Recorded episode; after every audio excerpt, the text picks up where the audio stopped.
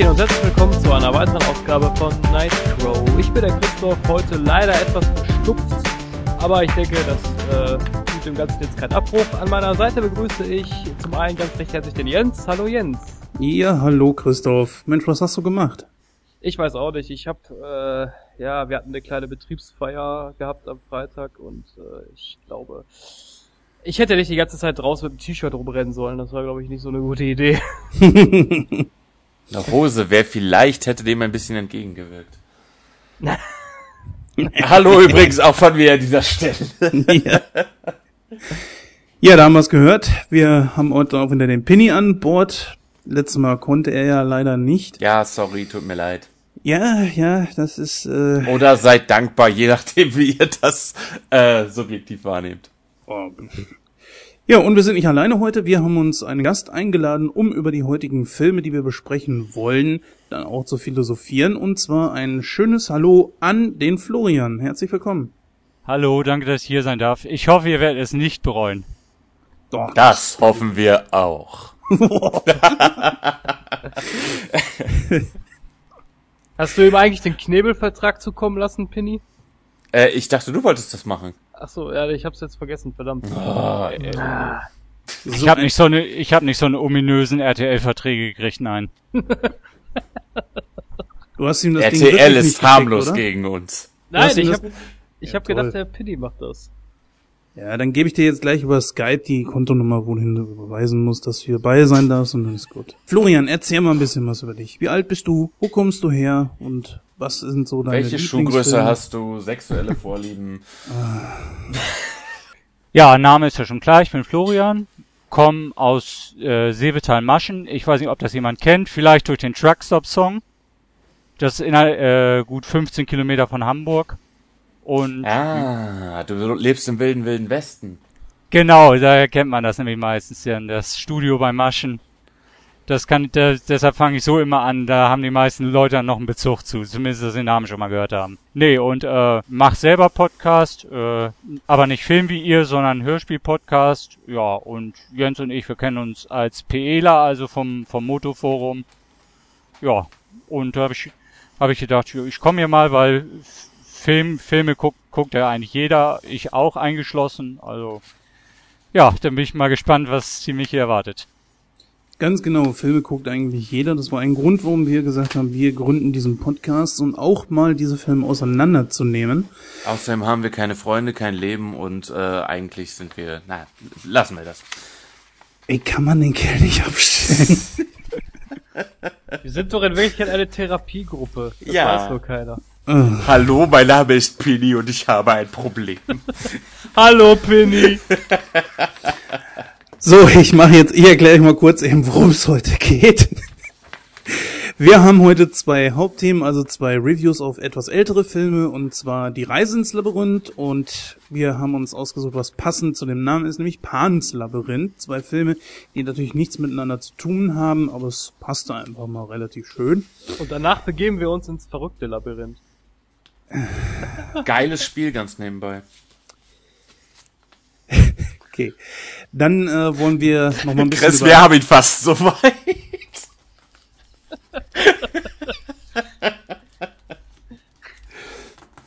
Ich wollte eine Analyse starten, warum keine Sau diesen Podcast hört. Jetzt weiß ich, ich weiß es jetzt. Ich brauche das gar nicht mehr tun, aber nein, okay, lassen wir es. Also, äh, dann haben wir noch X-Men Zukunft ist Vergangenheit. Ja, das haben wir letzte Woche schon besprochen. Da war ich allerdings alleine. Der Penny hat auf jeden Fall den Film nachholen können.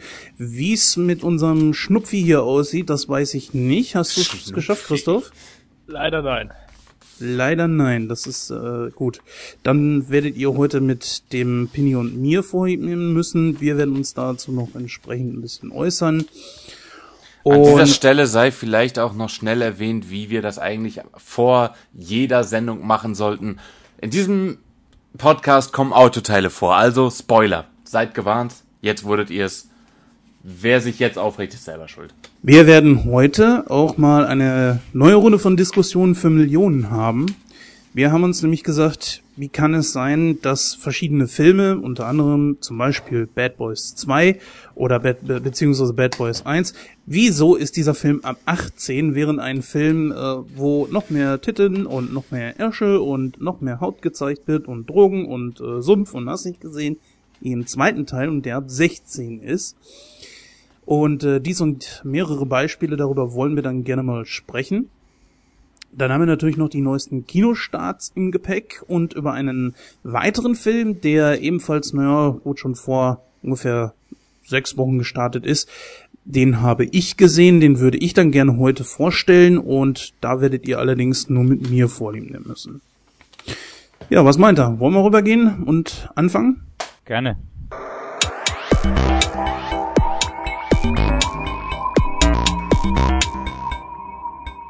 Ja, liebe Zuhörer, dann begrüße ich euch ganz recht herzlich zu unserem ersten Preview und zwar ist das X-Men Zukunft ist Vergangenheit.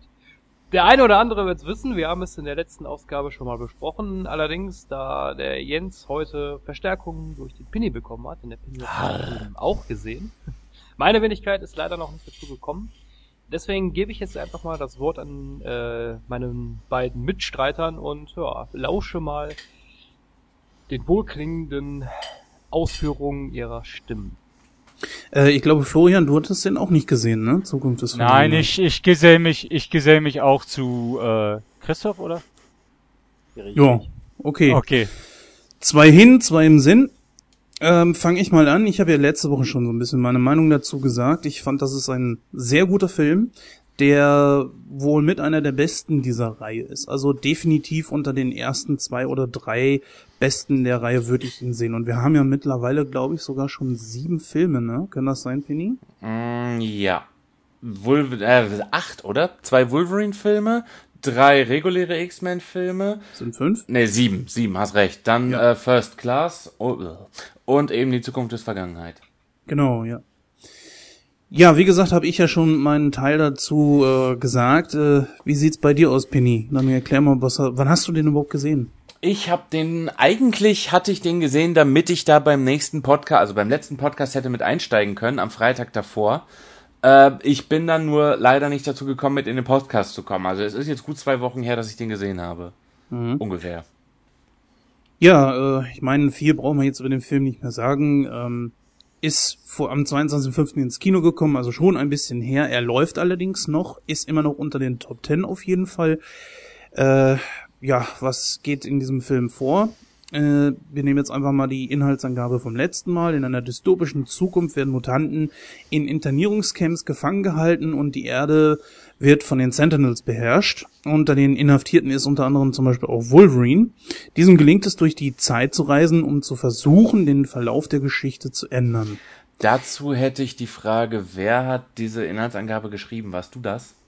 Das hatte ich geschrieben, genau, und bevor ich den Film gesehen habe. Weil es ist ja, auch wenn ich da jetzt klug scheißere, tut mir leid, aber es ist ja nicht so, dass Wolverine äh, per se inhaftiert ist. Ich meine, wir äh, finden unsere äh, un- unsere lustigen kleinen Leute finden wir ja mitten in Action und dann kommen die in der Höhle zusammen, oder?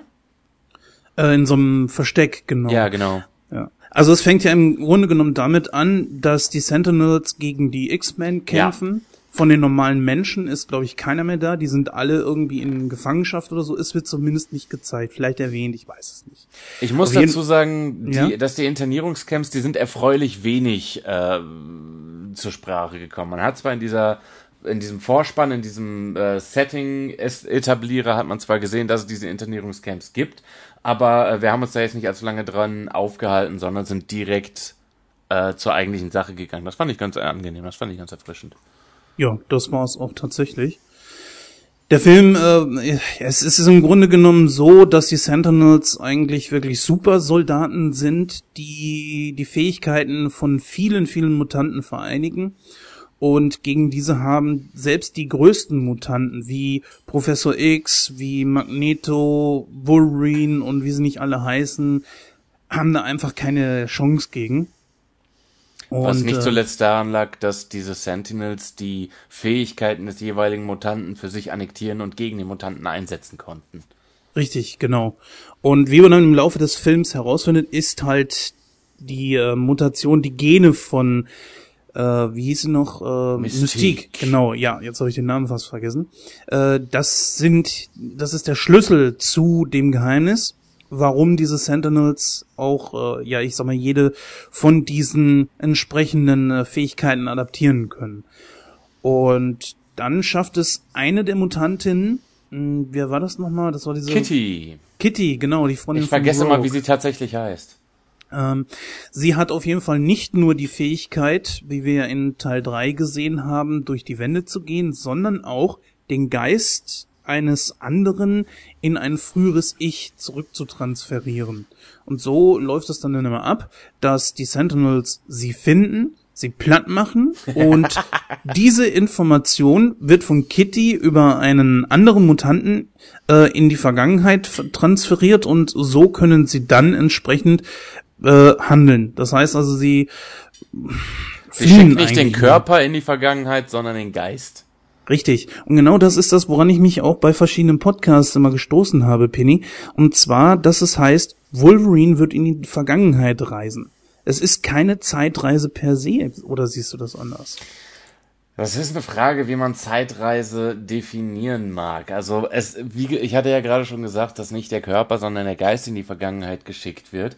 Wenn wir unser Wesen über den Geist definieren und nicht über den Körper, ist es aus meiner Sicht tatsächlich eine Zeitreise, weil Wolverines Persönlichkeit, sein Geist, sein Wissen, alles was Wolverine mental ausmacht, landet in der Vergangenheit, in einem jüngeren, noch nicht abgegradeten Körper. Aus Wolverines Sicht ist es eine Zeitreise würde ich sagen. Theoretisch ja. Also das ist so ein Ding, man kann also theoretisch innerhalb seiner eigenen Lebenszeit Zeitreisen. Das kommt mir irgendwie so bekannt vor. Genau, das war aus zurück in die Vergangenheit, genau. Ja. Ja, und genau das machen sie halt. Sie suchen sich ein stilles Örtchen, wo die Sentinels sie hoffentlich zumindest äh, sie nicht finden. Und dann geht diese Prozedur halt eben los. Und dann muss sich Wolverine mit den jüngeren Ichs von den beiden rumschlagen, also von Charles Jo. Xavier und von äh, Magneto. Und das ist Auch nicht so ganz gespielt einfach. von, äh, von, von dem Walz? War das Walz? Äh, nee, nee, Fassbender. Fass, Fassbender, genau. Und dem anderen Typen, dessen Namen ich mir nicht merken kann. Ja, ich hab's jetzt hier gerade. Ähm, Michael Fassbender war wieder Magneto und äh, der James McAvoy war das. McAvoy, genau. McAvoy, genau. Ich, ich, hab, ich wüsste jetzt auch gar nicht, was für einen anderen Film ich nochmal gesehen habe, aber hm. X-Men Air First Class.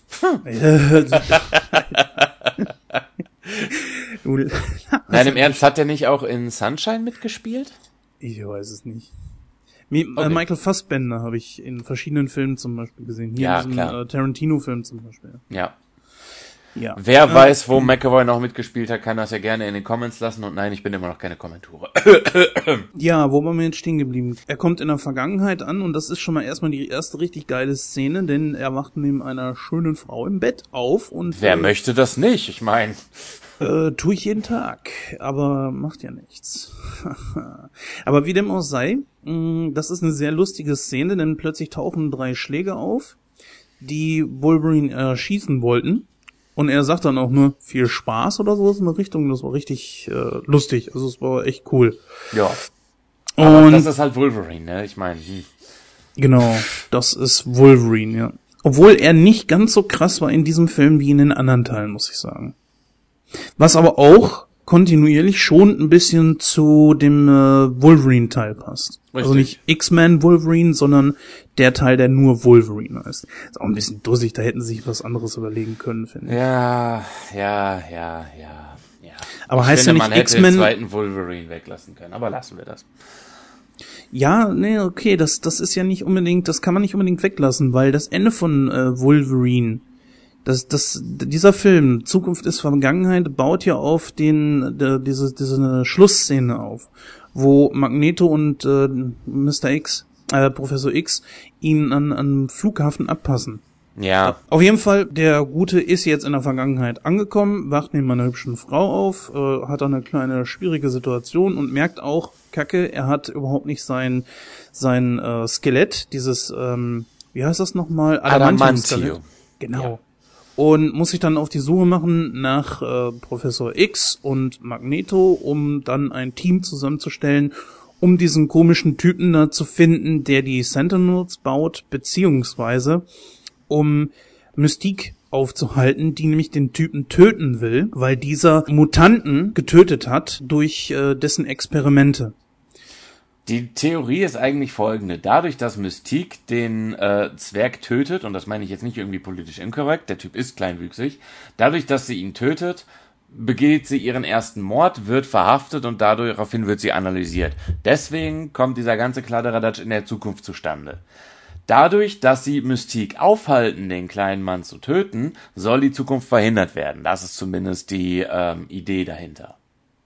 Richtig, aber das klappt nicht so ganz, denn die gelangen dann trotzdem an die DNA und merkwürdigerweise haben die schon Sentinels. Zwar natürlich noch nicht so die Art und Weise wie jetzt zum Beispiel in der zukünftigen Gegenwart. Also da kann man echt ein bisschen durcheinander kommen bei dem Kram, oder? Wenn man so du hast nie Doctor Who geguckt, oder? Nee. Ja, merkt man. Würdest du Doctor Who gucken, Sei froh. solche Sachen nicht passieren. Ja, das ist so eine Sache mit Doctor Who. Ich, ich habe viele Serien neu angefangen zu gucken, aber das ist mir. Wie lange geht Doctor Who? 20, 25 Jahre? Ich weiß es gar nicht. Wenn ich da mal kurz einhaken darf, was hat unser Gast gerade gesagt? Sei froh. Ja, sei froh, dass er nicht Doctor Who gesehen hat, weil Warum? da ist es noch schlimmer, wie Christoph sagt. Nein, das ist überhaupt nicht schlimm. Doctor Who ist eine sehr, sehr gute Serie, kann ich jedem nur empfehlen. Mein lieber Christoph, ich mag dich immer mehr. ich habe jetzt nichts dagegen gesagt. Ich gucke auch Doctor Who, also insofern. Achso. Ja, aber ich sag mal, um da einzusteigen, das bedarf schon viel Zeit. Ich hole jetzt gerade äh, Star Trek Enterprise nach, plus viele neue Serien, vor allen Dingen auch Comedy-Serien, und das ist schon nicht einfach, aber. Aber gut, machen wir jetzt erstmal bei dem Ja. Film hier weiter. Es läuft Äh. im Grunde genommen darauf hinaus, die äh, wollen die Erschaffung der modernen Sentinels verhindern, indem sie die Weiterentwicklung des Sentinels in der Vergangenheit verhindern. Das ist der springende Punkt. Ja, genau. Ja, und dann ist es, äh, ich denke mal, ich gehe jetzt einmal mit der Geschichte bis zum Ende durch. Ähm, da ist es dann halt, dass Magneto sich wieder mal auf seine Seite stellt. Er ist dann wieder ein Einzelgänger, der, naja, sozusagen zweite Gegner in diesem Film. Und versucht die ganze Situation zu seinen Gunsten zu verändern und äh, bringt dann auch die Sentinels auf seine Seite und so weiter. Das hat mich tierisch angepisst, wenn ich da kurz Ja. einhaken darf. Das hat mich echt angepisst. Es wurde explizit gesagt, dass ähm, in den Sentinels kein bisschen Metall drin ist, das mit dem Magneto umgehen kann. Äh, Magneto haut ein paar Schienengleise in die Dinger rein und hatte die komplette Kontrolle über die Teile. Das hat für mich keinen Sinn ergeben. Äh, ich kann so weit folgen, dass er die zwar in ihrer Bewegung kontrollieren kann, aber alles andere von den Dingern hat für mich überhaupt keinen Sinn gemacht, warum der da so viel Macht über die Teile hatte. Und das hat mich echt angepisst. Es gab ja auch zum Ende diese wirklich großartige Szene mit diesem Stadion, das er da aus den Angeln hebt und es ist natürlich auch die Frage, wie, wie wo, wo sind die, die Grenzen von Magneto? Ja. Er schafft es, mh, ein, ein Teleskop, ein Riesenteleskop zu drehen. Er schafft es, ein U-Boot aus dem Meer zu heben. Er schafft es mit einer Brücke eine Spritztour zu machen, mein Gott. Ja, und jetzt versetzt er ein ganzes Stadion. Das soll er vielleicht mal bei der WM Plus machen. die Sentinels wohlgemerkt. Er hat ja, während er mit dem äh, Stadion darum gecruised ist, hatte er ja immer noch die Sentinels im Schlepptau. Richtig, auch noch. Ja, genau. Ähm, um das Ganze jetzt mal abzuschließen und, uns dann noch so ein paar kleineren Feinheiten zu widmen, äh, ist es natürlich so, dass Wolverine beziehungsweise die anderen es alle schaffen. Der kleine Mann wird nicht getötet und Mystique lässt von ihm ab. Die ganze Zukunft wird verändert und wir haben ein äh, unglaublich überraschendes Ende. Und hier werden wir fand ich spoilern. Wenn, hier werden wir auch äh, spoilern. Ich sag's nur im Vorfeld nicht, dass sich einer beschwert. Äh, das kannst du gerne erzählen, Penny. Äh, meinst du jetzt das eigentliche Ende oder das Post-Credit-Ende? Nee, nee, das, das, das, das Post-Credit, da kommen wir ja gleich noch drauf. Das Ja, das eigentliche Ende ist, dass Wolverine aufwacht und praktisch da aufwacht, wo wir im Grunde genommen die X-Men das letzte Mal verlassen haben. Will sagen, äh, er wacht an der Schule von Professor Xavier auf und alle sind sie da. Äh, ähm, Dings ist, äh, Rogue ist noch da, Iceman ist noch da, Kitty ist noch da, Ähm, Jean Grey ist noch da, Scott Summers ist noch da, Professor X ist noch da, also alle seine alten Freunde sind noch da und alles ist gut und wohlgefallen. Ich fand es total geil inszeniert, weil es zwar einerseits total unglaublich ist, aber sehr angenehm und subtil. Ich weiß nicht, irgendwie fand ja. ich das, die, das Ganze, wie das inszeniert war, fand ich großartig. Das ist nicht nur das. Ich finde das super, dass man jetzt so eine Art Cut gemacht hat. Mich ja. hat das echt, äh, entschuldigt die Ausdrucksweise, angekotzt, dass man im dritten Teil, ich finde ihn nicht schlecht, den dritten Teil, aber dass man da so viele Leute hat sterben lassen. Man hat am Ende von Teil 3 gesehen, was äh, Professor X gemacht hat. Das ist nämlich das auch, was in den Comics vorgekommen ist. Er hat ja einen Zwillingsbruder, der ohne Gedächtnis geboren ist und hat ja sein Gedächtnis beziehungsweise sein Wesen in das den Körper seines äh, Bruders transferiert. Und deswegen konnte er ja jetzt auch am Ende von X-Men The Way of the Warrior so heißt, glaube ich, der englische Titel, den, den nehme ich jetzt auch, da muss ich jedes Mal den Unterschied zwischen den beiden Wolverine-Teilen erklären. Ah, da bist du, okay, ja. Genau. Und äh, wie hast du das gerade genannt? Äh, Post Movie? Nee. Post-Credit-Sequenz. Eine Sequenz, die nach den eigentlichen Credits abläuft. Post-Credit-Sequenz, genau. Post kommt so. aus dem Lateinischen und heißt nach. Genau. Auf jeden Fall haben wir das, äh, eine genau solche Post-Credit-Sequenz natürlich auch bei X-Men Way of the Warrior. Und zwar, ähm, dass plötzlich, wie eben schon erwähnt, sie Wolverine am äh, Flughafen abpassen und da fragt er dann Professor X dann ja auch noch so, äh, Professor? Und er sagt, ja, ich hatte doch gesagt, nicht nur du hast unglaubliche Fähigkeiten. Ich hätte mir gewünscht, dass im jetzigen Teil irgendwie drauf eingegangen wird auch, dass man vielleicht gesagt hat, weil die, zu, die Vergangenheit wurde ja verändert und vieles, was geschehen ist, ist ja jetzt nicht mehr. Es wurde ja umgeschrieben. Ähm, ja, aber wenn ich da direkt, ja, klar. wenn ich da direkt einhaken darf, ähm, wir wissen nicht, zu welchem Zeitpunkt konkret Logan in der neuen Zukunft aufwacht. Ich meine, Scott ist noch da, Jean ist noch da, es liegt der Gedanke nahe, dass das irgendwo zwischen dem ersten und dem zweiten X-Men-Film äh, der Fall ist. Weil ähm, Rogue ist noch mit Iceman zusammen und ähm, rein zeitlich gesehen scheint mir das irgendwo in dem Bereich zu sein. Der Professor selbst ist aber erst im dritten gestorben. Und der nächste X-Men-Film kommt unter Garantie, wie wir mit der Post-Credit-Sequenz gesehen haben. Das kann also noch kommen, würde ich sagen. Ja, Gott sei Dank kommt dann noch einer. Also top. Ja, was worauf ich jetzt auf den Film nochmal eingehen wollte, wir haben ja jetzt äh, das alles durch und ähm, so kleine Sachen, die mir wirklich Spaß gemacht haben, die aber nicht erwähnt wurden. Äh, dieser super schnelle Typ, den wir da hatten. Quicksilver. Mm, Quicksilver, genau. Der hier allerdings nur als äh, Peter Maximov dargestellt wurde, der eigentlich auch Piotr heißt. Das ist ja der Sohn von Magneto. Ja. Ja, wird aber nirgendwo erwähnt. Ich denke, das aufzudröseln würde für so einen Film zu umständlich sein. Äh, nicht zuletzt deswegen, weil wir nicht, noch nicht wissen, ob sich Magneto irgendwie fortgepflanzt hat, bevor er in den Knast gekommen ist. Mhm. Ich meine, zwischen First Class und Zukunft ist Vergangenheit lagen wie viele Jahre? Waren das zehn Jahre? Oh, das kann ich dir gar nicht sagen. Irgendwo hatten die das erwähnt, dass da zehn Jahre mittlerweile vergangen sind. Oder so. Jedenfalls mehrere Jahre. Was bedeutet, entweder hat Magneto, na, es muss eigentlich während den Geschehnissen in First Class passiert sein, dass sich Magneto fortgepflanzt hat. Wenn man eigentlich der Filmchronologie ja. folgt. Ja, also ich fand, man hätte wenigstens irgendwas erwähnen können, denn wer nicht in der Materie drin ist, der versteht gewisse Witze nicht, der versteht gewisse Zusammenreimungen und so weiter nicht. Das hat man ja in Teil 2 auch nicht gemacht, dass nämlich der Sohn von Mystique eben Nightcrawler ist und der Vater ist ja, glaube ich, sogar, äh, muss ja theoretisch sogar Esesel sein, ne? Ja. Genau, ja. Das, sowas hätte man eigentlich nehmen können. Das verleiht den Charakteren Tiefe, es hätte die Comic-Fans, glaube ich, zufriedengestellt und Ja, das doppelte Problem ist in dem Kontext, da hatte ich mich nämlich gewundert, ähm, Logan deutet etwas an. Logan deutet an, dass er Quicksilver kennt. Er mhm. sagt nämlich ganz klar, er müsste jetzt so und so alt sein. Und ich hatte mich da schon gefragt, woher zum Penis kennt Logan Quicksilver?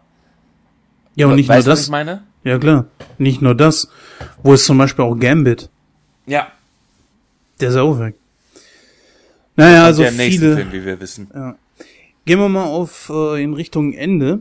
Mhm. Ähm, da hatten wir noch die Post-Credit-Sequenz, die den nächsten Teil ankündigt. Weiß nicht, ob Christoph da irgendwie was sagen kann. Ich glaube, du bist da nicht so drin bei den X-Men, ne? Ähm, nicht wirklich, weil ich äh, ehrlich gesagt, ich habe einen X-Men-Film mal gesehen. Ich glaube, das war der erste. Aber sonst habe ich das ehrlich gesagt nicht weiter verfolgt. Hm. Auf jeden Fall mh, mm, gibt es da eine Sequenz, äh, man sieht die Wüste, man sieht äh, mehrere, so, so, eine, so eine Art Armee, glaube ich. Ne? War doch so, Penny? Naja, es scheint mir eher jünger zu sein. Hm? Die, ja, die Person, doch. die da tätig ist, anbetet. Hm? Genau. Und dann gibt es halt eben so einen, so einen mysteriösen Typen, in dessen Augen man dann sieht, und das wird wohl der nächste Gegner werden. Ich bin nicht so in der Materie drin, dass ich sagen kann, äh, wer das ist. Weißt du es? Äh, ich wusste es nicht, bis ich mich darüber informiert habe. Das Ganze scheint, ich hoffe, ich sage da jetzt nichts völlig Falsches, das Ganze scheint der X-Men-Charakter Apocalypse zu sein. Ähm, dieser Apocalypse, bei dem Namen bin ich mir jetzt nicht hundertprozentig sicher, ich meine, das war Apocalypse, äh, ist angeblich der allererste Mutant ever äh, der die Pyramiden gebaut hat und der äh, nicht unbedingt der sympathischste Typ war, den man sich vorstellen kann.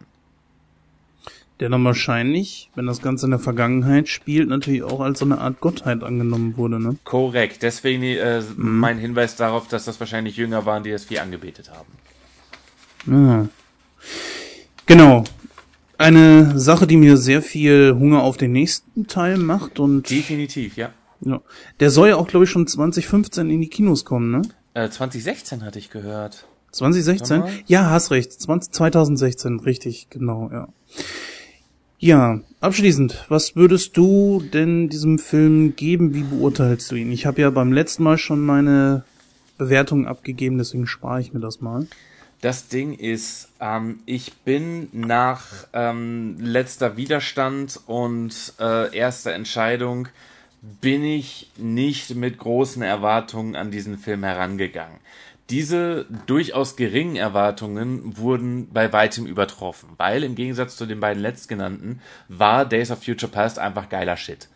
Ähm, mir hat sehr gut gefallen, dass der relativ ja subtil war, sag ich mal. Ich weiß nicht genau, wie ich das beschreiben soll, aber es war nicht dieses diese riesengroße, gigantische Tragweite, die wir äh, aus Dings hatten, die wir aus First Class oder eben letzter Widerstand hatten. Es war in einem relativ kleinen Rahmen, sag ich mal. Weißt du, weißt du, was ich meine? Mhm. Mhm. Äh, das hat mir sehr gut gefallen. Mir hat die Sequenz mit Quicksilver und den Wachen hat mir sehr gut gefallen. Die hat einfach Spaß gemacht, weil die witzig war. Ja. Ähm, und ähm, ja, aber auch wenn ich da mit größeren Erwartungen rangegangen wäre, hätte mir der Film sehr gut gefallen. Ich muss allerdings sagen, ähm, warum hat man extra nochmal Hale Berry angekarrt, damit sie drei Worte sagt und, sagt und dann stirbt? Ähm, das hätte man sich sparen können. Ähm, die anderen Mutanten hätte ich gerne mehr kennengelernt, weil ich bin in dem X-Men-Folklore bin ich auch nicht so firm. Ähm, ich weiß nicht genau, wer das ist. Ich glaube, einer sollte Psylocke sein. Ähm, ich weiß es aber nicht hundertprozentig. Man hätte die vielleicht ein bisschen besser etablieren können oder zumindest mal ihren Namen in die Gegend schreien können. Ähm, aber insgesamt, der Film hat mir gefallen. Ich fand den Schock am Anfang, als die Iceman den Kopf abgerissen haben. Ach, das war, ach, Gänsehaut, das war fies. Und äh, ja, mir hat er gefallen. Ich würde dem auf einer Skala von 1 bis 10 durchaus eine 9 bis 9,5 geben. Also 95 Prozent. Ja. Okay ja, damit kann man auf jeden Fall leben.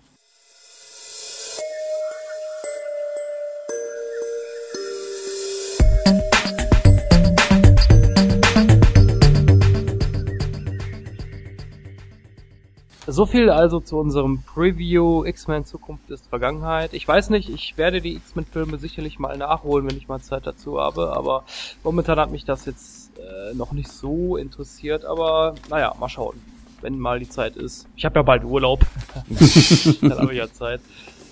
Dann kommen wir jetzt zu einem Film, den ich äh, persönlich sehr, sehr schön finde und ich auch wieder mitreden kann, und zwar ist das Pans Labyrinth. Ganz kurz zur Inhaltangabe. Äh, die kleine Ophelia zieht mit ihrer hochschwangeren Mutter zum Stiefvater in eine ländliche Gegend Nordspaniens. Der Stiefvater hat dort den Auftrag übernommen, im Jahr 1944, kurz nach General Francos Sieg, die republikanischen Rebellen zu bekämpfen. Seine Brutalität, Unberechenbarkeit und das schwere Verhältnis seiner Tochter lassen Ophelia in eine geheimnisvolle Fantasiewelt flüchten. Diese wird von wundersamen, schaurigen und äh, mythischen Fabelwesen bevölkert in ihrem neu erschaffenen Kosmos findet das Mädchen nicht nur Zuflucht, sondern wird mit Ängsten und Träumen konfrontiert, welche ihr dabei helfen, den Schrecken der Realität zu trotzen. Dieser Text stammt übrigens von Moviepilot. Genau. Also hier mal ein paar Eckdaten zu dem Film. Das Erscheinungsjahr war im Jahr 2006 und hat eine Länge von knapp zwei Stunden, hat eine FSK von 16 da also, kommen wir nachher hoffentlich ja, noch ja, drauf genau. zu sprechen. Ja. Das Drehbuch, Regie und Produktion war unter anderem von Guillermo del Toro. In der Produktion war noch äh, Berta Navarro mit dabei, Frida Torres Blanco und äh, Alfonso Cuaron. Oh, also, sexy Spanish Akzent ist so. Ja. Ah, sexy, ah. Wir haben Ivana Baquero als Ophelia in der Hauptrolle. Ad, äh, Ariadna Gil. Mein Gott, was ist das für ein Name, ey? Spanisch. Spanier halt. Spanisch. ja, Spanisch mag ich. Ich hab, heißt, kann nur die Sprache nicht. Naja. Ariadna Gil als Carmen Vidal. Sergi Lopez als Hauptmann Vidal und Maribel Verdu als Mercedes. Ne, und Doug Jones noch als Pan. Und da denke ich, habe ich, glaube ich, die meisten äh, Hauptcharaktere auf jeden Fall mit abgedeckt. Nebenbei hat er auch das Vieh mit den Augenhänden gespielt. Ja, das herrliche Monster, aber da kommen ja. wir später nochmal drauf. Ach, das war er auch? Ja. Ja. Ach, aha, okay. So viel lernt man dazu. Also ich sag jetzt mal, als ich ihn ganz zuerst gesehen hatte, das war nicht im Kino, das war 2007, als er auf DVD kam. Und ich habe mir da was ganz anderes vorgestellt, als ich dann im Ausgang gesehen habe. Äh, ich habe eigentlich gedacht, das wäre so ein Fabelfilm, so ein bisschen auf Kinder gemünzt. Und ich habe den dann gesehen und habe dann hatte dann die DVD vor mir, hab gedacht, oh, FSK 16, okay, Kinderfilm ist schon mal ausgeschlossen. ja, dann hatte ich so, hatte ich so die Beschreibung gesehen und hatte so gedacht, okay, guckst du dir mal an. Und dann war ich halt erst ein bisschen, also von den Figuren und so her hat er mich angesprochen, also von dieser ganzen Fabelwelt darum, das war überhaupt nicht, aber ich war ein bisschen erschrocken, wie doch äh, brutal auch von den Kriegsszenen und so und von der und vielleicht kommen wir dann nachher noch zu, wie der in sich war und dass das mit der FSK so konform gehen sollte. Aber so, wenn man es jetzt so mal äh, rundherum, fand ich ihn eigentlich sehr schön, auch in dieser ganzen Fabelwelt, in der Atmosphäre und äh, auch mit den Figuren her, auch mit zum Beispiel dem Lopez als diesem Oberst, wo ich auch wieder, wenn ich mal auf die Sprecher komme, da wo ich auch äh, fand, dass äh, Udo Schenk wieder Parade äh, Synchro abgeliefert hat. Also er war wirklich klasse in, in der in der Synchro. Ja, und ansonsten fand ich den Film, er war teilweise zeitweilig ein bisschen verwirrend, aber ich fand ihn einfach von der Atmosphäre her super. Also bei mir ist es genau das gleiche. Ich habe von diesem Film, ich habe mir vorher nichts durchgelesen. Ich habe mich nicht informiert oder sonst irgendwas. Ich habe ihn bei Watch Ever gefunden und ihn mir dann angeguckt und ja, ich war auch so mit der Erwartung, so, so einen kleinen Fantasy-Film mit so einem, ja, man sah das schon, dass es ein bisschen düsterer war, aber das ist ja nicht unbedingt schlimm. Und dann kam, ja, ich will nicht sagen Ernüchterung, aber schon die Überraschung. Das begann genau in dem Moment, dass ich den Film komplett anders gesehen habe, als der Hauptmann Vidal dann plötzlich diesem Typen da mit der Flasche voll die Fresse oh, zertrümmert hat. Das fand ich auch heftig, ja. Ja. Alter, das war fies. Das war richtig fies. Und Das- vor allen Dingen, dass das bis zum Ende hin auch gezeigt wurde. Ne? Ja. Es ist nicht der Film geworden, den ich mir dann eigentlich erhofft hatte. Ich äh, kann mich da euch beiden teilweise anschließen. Also ich habe den Film gesehen das erste Mal, ich glaube das war 2010 oder so, keine Ahnung. Ähm, weil wir machen immer öfters mal so einen Filmeabend mit äh, Kollegen und äh, einer hatte den Film mal angeschleppt. Ich kannte den vorher nicht. Ich habe auch erst gedacht, das ist so ein Fantasy-Film.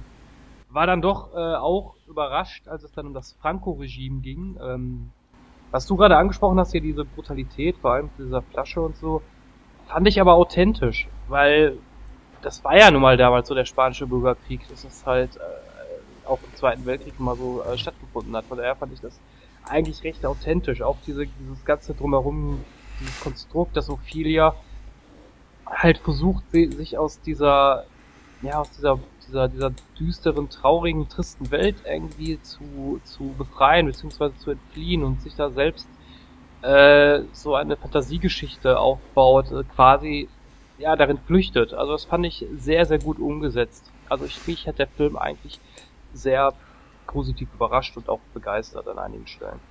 Ich war auf jeden Fall sehr überrascht von dem plötzlichen äh, Gewaltzelebrationsdingens, das die dann da abgefeuert haben. Also ich bin grundsätzlich kein Mensch, der sagt, äh, brutale Filme ja doof, mag ich nicht. Ganz im Gegenteil. Aber ähm, ich habe mich aufrichtig gefragt, wie der Film eine Jugendfreigabe bekommen hat. Weil da, zum Beispiel auch das Beispiel äh, mit der Flasche, das du angemerkt hast, äh, das war meiner Meinung nach für eine 16er Freigabe schon ein bisschen zu viel. Hätte man anders machen können. Die Sache, als unser Handaugenmonster die Elfen gegessen hat, fand ich extrem krass. Ähm, wie der durchgekommen ist, entzieht sich wirklich absolut meinem Verständnis. Den Film selbst. Es, ich bin selten wirklich hin und her gerissen zwischen zwei Filmen. Bei Pan's Labyrinth war ich's. Äh, nicht zuletzt deswegen, weil ich das Ende absoluten Scheiß fand. Praktisch alles, was nach dem Brunnen kam, fand ich blöd. Hätten sie das weggelassen, hätte der Film bei mir noch eine ganze Menge mehr, mehr Punkte bekommen. Aber alles, was nach dem Brunnen kam, fand ich bescheuert. Der Fantasy-Teil von dem Film hat mir sehr gut gefallen. Ich meine, Doug Jones ist sowieso über jeden äh, Zweifel erhaben. Das Mädchen, die, äh, die, die, die, die, ähm, na, wie heißt sie, die Ophelia, Ophelia. äh, die hat mir echt gut gefallen. Ich hoffe, von der Ivana Bacrero oder wie die heißt, sieht man noch mehr, weil die war wirklich gut, fand ich. Deutsche Synchro definitiv auch absolut hörenswert. Ähm, das ganze politische drumherum, das hat zwar den Plot vorangetrieben, so das, teilweise jedenfalls, aber ähm, hm, ich weiß nicht, das, das, es wirkte wie zwei Filme, bei denen man sich bei beiden gegen Ende gedacht hat, hm, irgendwie müssen die zusammenkommen. Und dass man da dann äh, einen meiner Meinung nach recht konstruierten Knotenpunkt zusammengesetzt hat. Äh, was war das? Das Mädchen hat irgendwas von ihrem Stiefvater geklaut und ist damit abgehauen. Das war ja das, wo die beiden Storylines eigentlich zusammenliefen insgesamt. Das Ich war das nicht mehr. Baby. Das war das Baby, weil sie War das das, das Baby Baby? ja Echt? am Ende, weil sie ja das Baby dann in, im letzten dem Pan bringen sollte, dass sie das opfern, damit sie Ja, wieder zurückkommt. Stimmt, ist richtig. Ja, ja, ja, ja, ja, ja. Genau. Und ähm, ich weiß nicht, so ein Baby als MacGuffin zu benutzen, um zwei inkompatible Plots zusammenzukleistern, hat mir nicht so, fa- fand ich nicht so toll. Das würde ich nicht so sehen, weil das Baby steht ja für den Hauptmann eigentlich äh, sehr stark im Mittelpunkt, weil er sich ja immer einen Nachfolger gewünscht hat. Äh, ja, für den Hauptmann definitiv, hast du völlig recht, aber äh, warum wollte der Pan dann das Baby haben? Das, das, das wirkte mir halt ko- äh, sehr konstruiert. Das hat der Pan ja auch erklärt. Die brauchten das Blut irgendwie eines unschuldigen Wesens, was dann, was sonst immer Jungfrauen sind. In diesem Fall war es halt ein Baby. Aber selbst das stimmt ja nicht, weil der Pan wollte Ophelia ja nur testen. Sie hat sich ja dann nachher äh, der da äh, zwischengeworfen und gesagt, nein, du kannst ja meinen Bruder nicht töten. Das war ja eigentlich mehr der Test. Der Pan hätte Stimmt. das Kind sicherlich gar nicht umgebracht. Genau, Ja, hinterher. Hinterher. Trotzdem finde ich, das als Knotenpunkt zwischen den beiden Storylines zu verwenden, nicht unbedingt sind. Von der Atmosphäre her war der Film meiner Meinung nach über jeden Zweifel erhaben. Der war angenehm düster, der war toll inszeniert und so weiter, aber es waren mir zu viel, zu sehr zwei Parallelstories, die dann irgendwann gegen Ende ineinander gegangen sind. Das fand, fanden wir nicht, das fand ich nicht toll. Naja, wir haben es ja schon angesprochen, die Brutalität in diesem Film war ja schon extrem. Ja. Auch jetzt zum Beispiel diese Szene, wo Mercedes mit diesem Messer dem Hauptmann ja, direkt den Mund aufschlitzt, ja. ja. Das war natürlich hammerhart. Und das, was, was ich aber nicht verstanden habe, ist, dass es nicht so richtig geblutet hat wie Sau. Er kommt ja dann hinterher da raus und sagt so, äh, verfolgt sie oder so. Und das blutet in dem Moment nicht, glaube ich, oder? Doch, nee. es blutet, aber es ja, ja. läuft halt nicht extrem. Was aber Sinn macht, glaube ich zumindest, weil so viele Sachen, die da bluten können, sind da nicht. Hm, nein, ich weiß jetzt nicht, was im Mund. Also ein, ein, doch schon. Ja gut, man weiß jetzt nicht, ob sie die Zunge hat sie nicht getroffen, weil er konnte ja sprechen. Und ich meine, lass dir mal ein Piercing setzen, da hast du auch nicht so viel Blut. So ein Lippenpiercing. Nein, lass es dir nicht sitzen, setzen, das sieht dämlich aus, aber du weißt vielleicht, was ich meine. oh, ja, ja. Ja, aber es gab so viele Szenen. Was natürlich auch sehr überraschend war, dass Ophelia erschossen wurde von ihm. Das war ja aber auch wirklich ein, ein kaltrünstiges Arschloch, muss man sagen. Ja. Der kam mir eher ging, vor wie ein Nazi. Und der ja. ging ja wirklich über Leichen, hast du gesehen, dass, als er da, als sie da im Wald waren und, ja, und er da, er da zehn Leute erschossen hat und gesagt hat, einer ist wichtiger als zehn, zehn Tote. Ja, nur, ich meine, wo Jens gerade sagt, der kam mir vor wie Nazi. Ja, das war ja das Franco-Regime. Die haben ja mit den Nationalsozialisten zusammengearbeitet. Ja, so ein Unterschied war das nicht. Na gut, ähm, ich, ich sag mal ganz ehrlich, ich oute mich hier. Ich habe am Anfang auch nicht so richtig geschnallt, worum ging's denn dabei jetzt. Ich habe es erst im Nachlesen hinein dann auch richtig geblickt, worum es denn dabei ging. ging mir genauso. Weil ich hatte, ähm, das, da kann man jetzt sagen, oh, ist der blöd, dass er das nicht kapiert hat, aber ich habe mich nur erstmal auf diesen Fantasy-Anteil äh, bezogen und darauf konzentriert und dachte, okay, sie ist eine kleine Prinzessin, die irgendwann und so weiter wieder in ihr Reich zurück muss und so und die Fee taucht auf und ich habe mich eher darauf konzentriert, weil ich dachte, hm, ist egal, diese, diese Kriegsgeschichte da, das wird eine Nebenhandlung sein. Und dann trifft sie den Pan und dann dachte ich, okay, jetzt geht's gleich ins Labyrinth. Aber das kam ja nie. Irgendwie. Ja, stimmt, das Labyrinth, das hat mir auch gefehlt.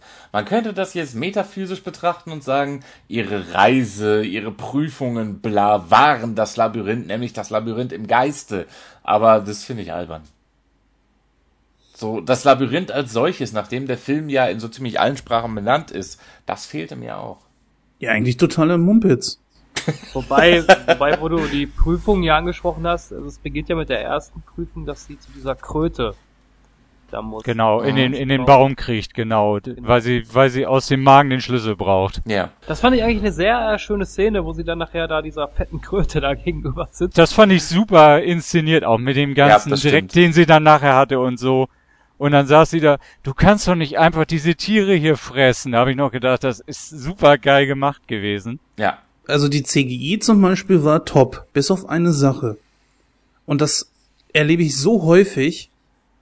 Du hast gemerkt, dass wenn Orphelia zum Beispiel, ja genau, das war bei den Feen, wenn die Feen vor ihr waren und sie die Feen angeguckt hat, du hast ganz klar gesehen, dass sie nicht den Blick auf die Fee hatte.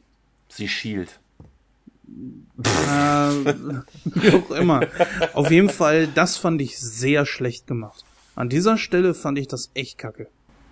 Da habe ich ehrlich gesagt gar nicht so drauf geachtet. Ähm, wie gesagt, also ich habe mich da schon so ein bisschen in der Handlung verloren bei dem Film, weil ich fand eigentlich beide Aspekte ganz gut. Den Fantasy-Aspekt und diesen Kriegszustand, das fand ich, also ich persönlich fand es top umgesetzt.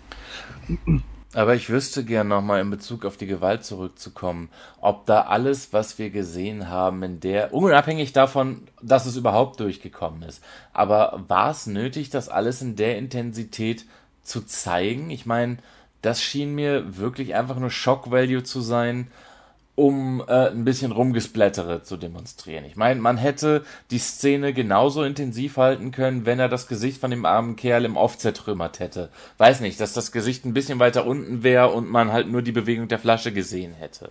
Und dann da vielleicht hinterher das Gesicht von dem armen Hund. Da gebe ich dir voll und ganz recht. Also ich habe es nicht als überbrutal empfunden. Es war überraschend, weil ich nicht damit gerechnet habe. Aber es war jetzt kein Rambo 5, äh 4. Rambo 4 war aber auch bewusst sehr überzogen und comichaft, während der jetzt halt auf meiner Meinung nach verstörend realistisch getrimmt war.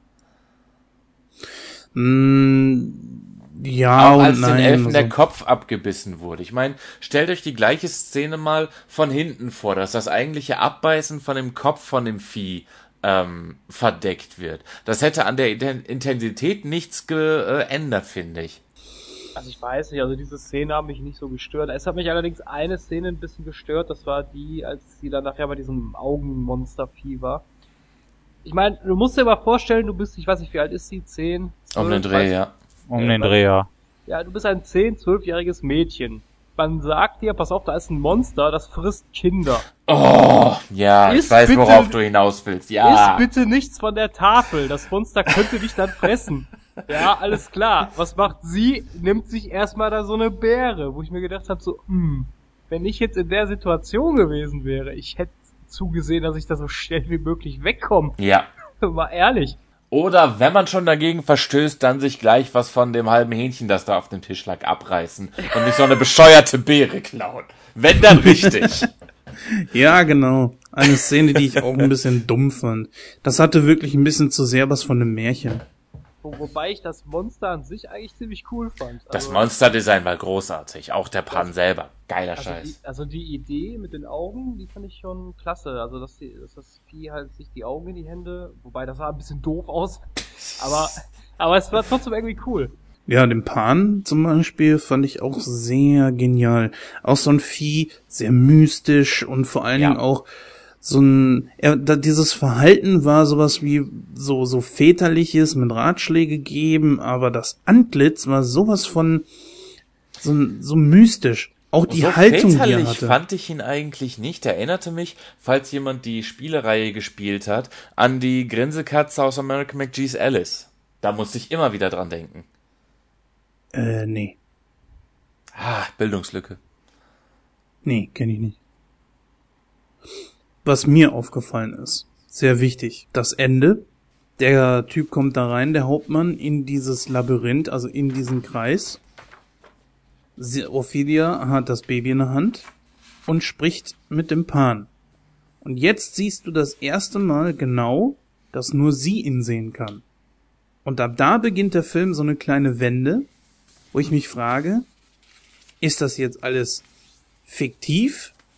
Erlebt sie das wirklich? Oder ist das alles nur eine Scheinwelt, in die sie sich reingeflüchtet hat? Ja, aber gerade auf diesem Fakt, äh, auf diesem, äh, auf dieser Tatsache basieren, ich stimme dir da absolut zu, aber gerade auf dieser Tatsache basieren fand ich es unheimlich scheiße, dass die dann, nachdem sie erschossen wurde, noch diese Sequenz in dem Königreich äh, mit reingebracht haben.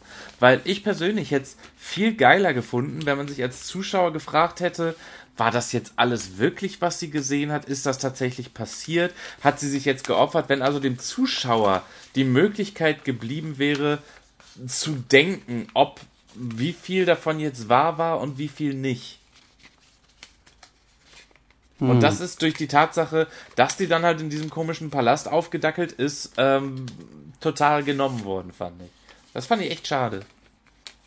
Da gebe ich dir äh, recht, also das hätte man offen lassen können. Wobei man da aber, aber selbst, aber selbst äh, als sie die Szene gezeigt haben, wird es trotzdem nicht hundertprozentig klar. Weil es kann ja auch nur so eine Sterbesequenz sein, ne? Ja. Aber es war halt dieses auf Gedeih und Verderb Happy End, egal ob Sinn macht oder nicht, weißt du? Den, den, den fahlen Beigeschmack hatte es bei mir.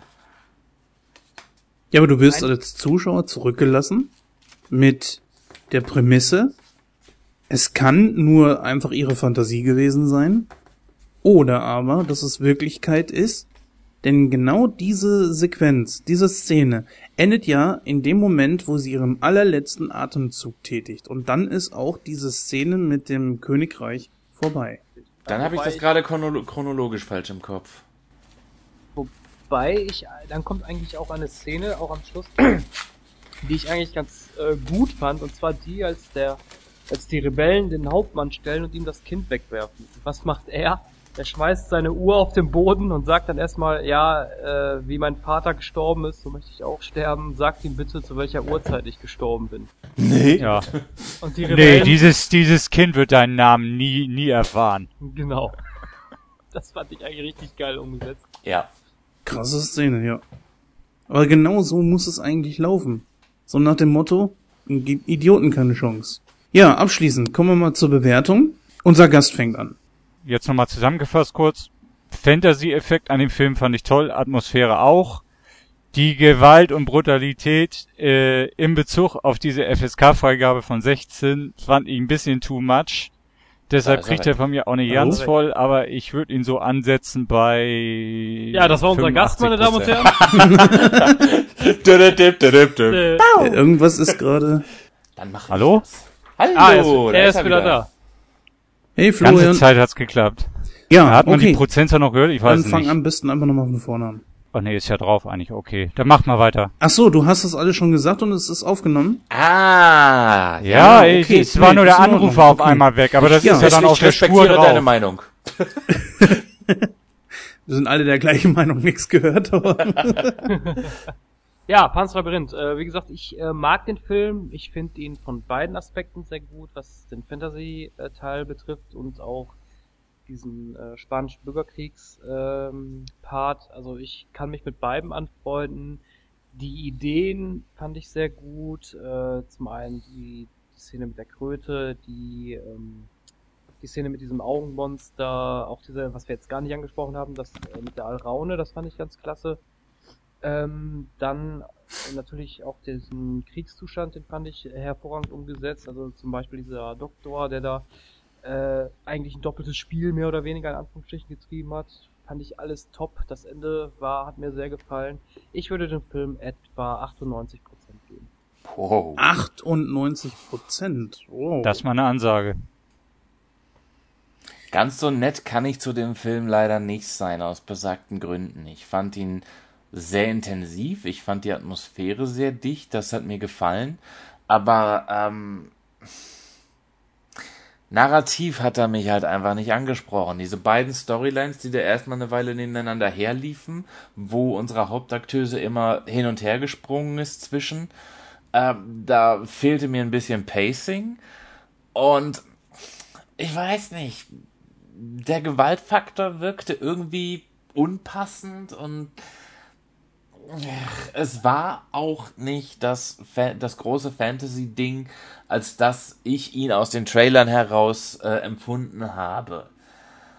Ich fand den Film nicht scheiße, er hat mich größtenteils unterhalten, aber mehr als eine 75 kann ich ihm nicht geben. Also ich kann mich euch größtenteils anschließen, wobei ich manchmal auch nicht so richtig verstanden habe, in welche Richtung der Film jetzt will, weil mal streckenweise hat man den ganzen Fantasy-Teil gehabt, dann wiederum nur diesen äh, Bürgerkriegsteil und das war schon etwas sehr gewöhnungsbedürftig. Ich sag ganz klar, dieser Film ist nicht unbedingt so meins, Trotzdem ist er handwerklich sehr gut gemacht und die Geschichte ist sehr außergewöhnlich. Ich gebe ein bisschen mehr als der Penny, obwohl wie gesagt, das nicht so mein Film ist. Ich bleib mal bei 82 Prozent. Also ein wirklich guter Film, wenn er mir auch nicht unbedingt so zusagt. Ja, als nächstes gehen wir mal rüber zu einem Film, der heißt Urlaubsreif. An dieser Stelle werdet ihr da nur mit mir Vorlieb nehmen müssen, weil nur ich den Film gesehen habe. Bis gleich.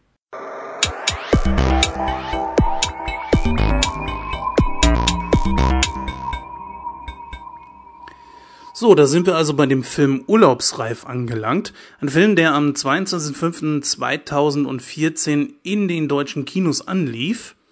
In den Hauptrollen haben wir Adam Sandler und Drew Barrymore. In namenswerten Nebencharakteren zum Beispiel Terry Crews. Den kennen die meisten bestimmt aus den Expendables-Filmen. Shaquille O'Neal, dem ehemaligen Basketballstar aus den USA. Genauso wie Alexis Arquette. Das ist ja der Bruder von David, Rosanna und Patricia Arquette. Besonders letztgenannte könnten den ein oder anderen mit Sicherheit schon irgendwas sagen. Kurz mal zum Inhalt des Films selbst. Als die frisch geschiedene Mutter zweier Kinder Lauren Reynolds, hier natürlich gespielt von Drew Barrymore, und der verwitwete Vater dreier Töchter Jim Friedman, natürlich gespielt von Adam Sandler, sich bei einem Blind Date treffen, läuft alles schief. Es ist Hass auf den ersten Blick und beide beschließen, sich nie wieder zu sehen. Durch einen gemeinsamen Bekannten bekommen beide jedoch ein unglaubliches Angebot. Ein Traumurlaub in einem Luxushotel in Afrika.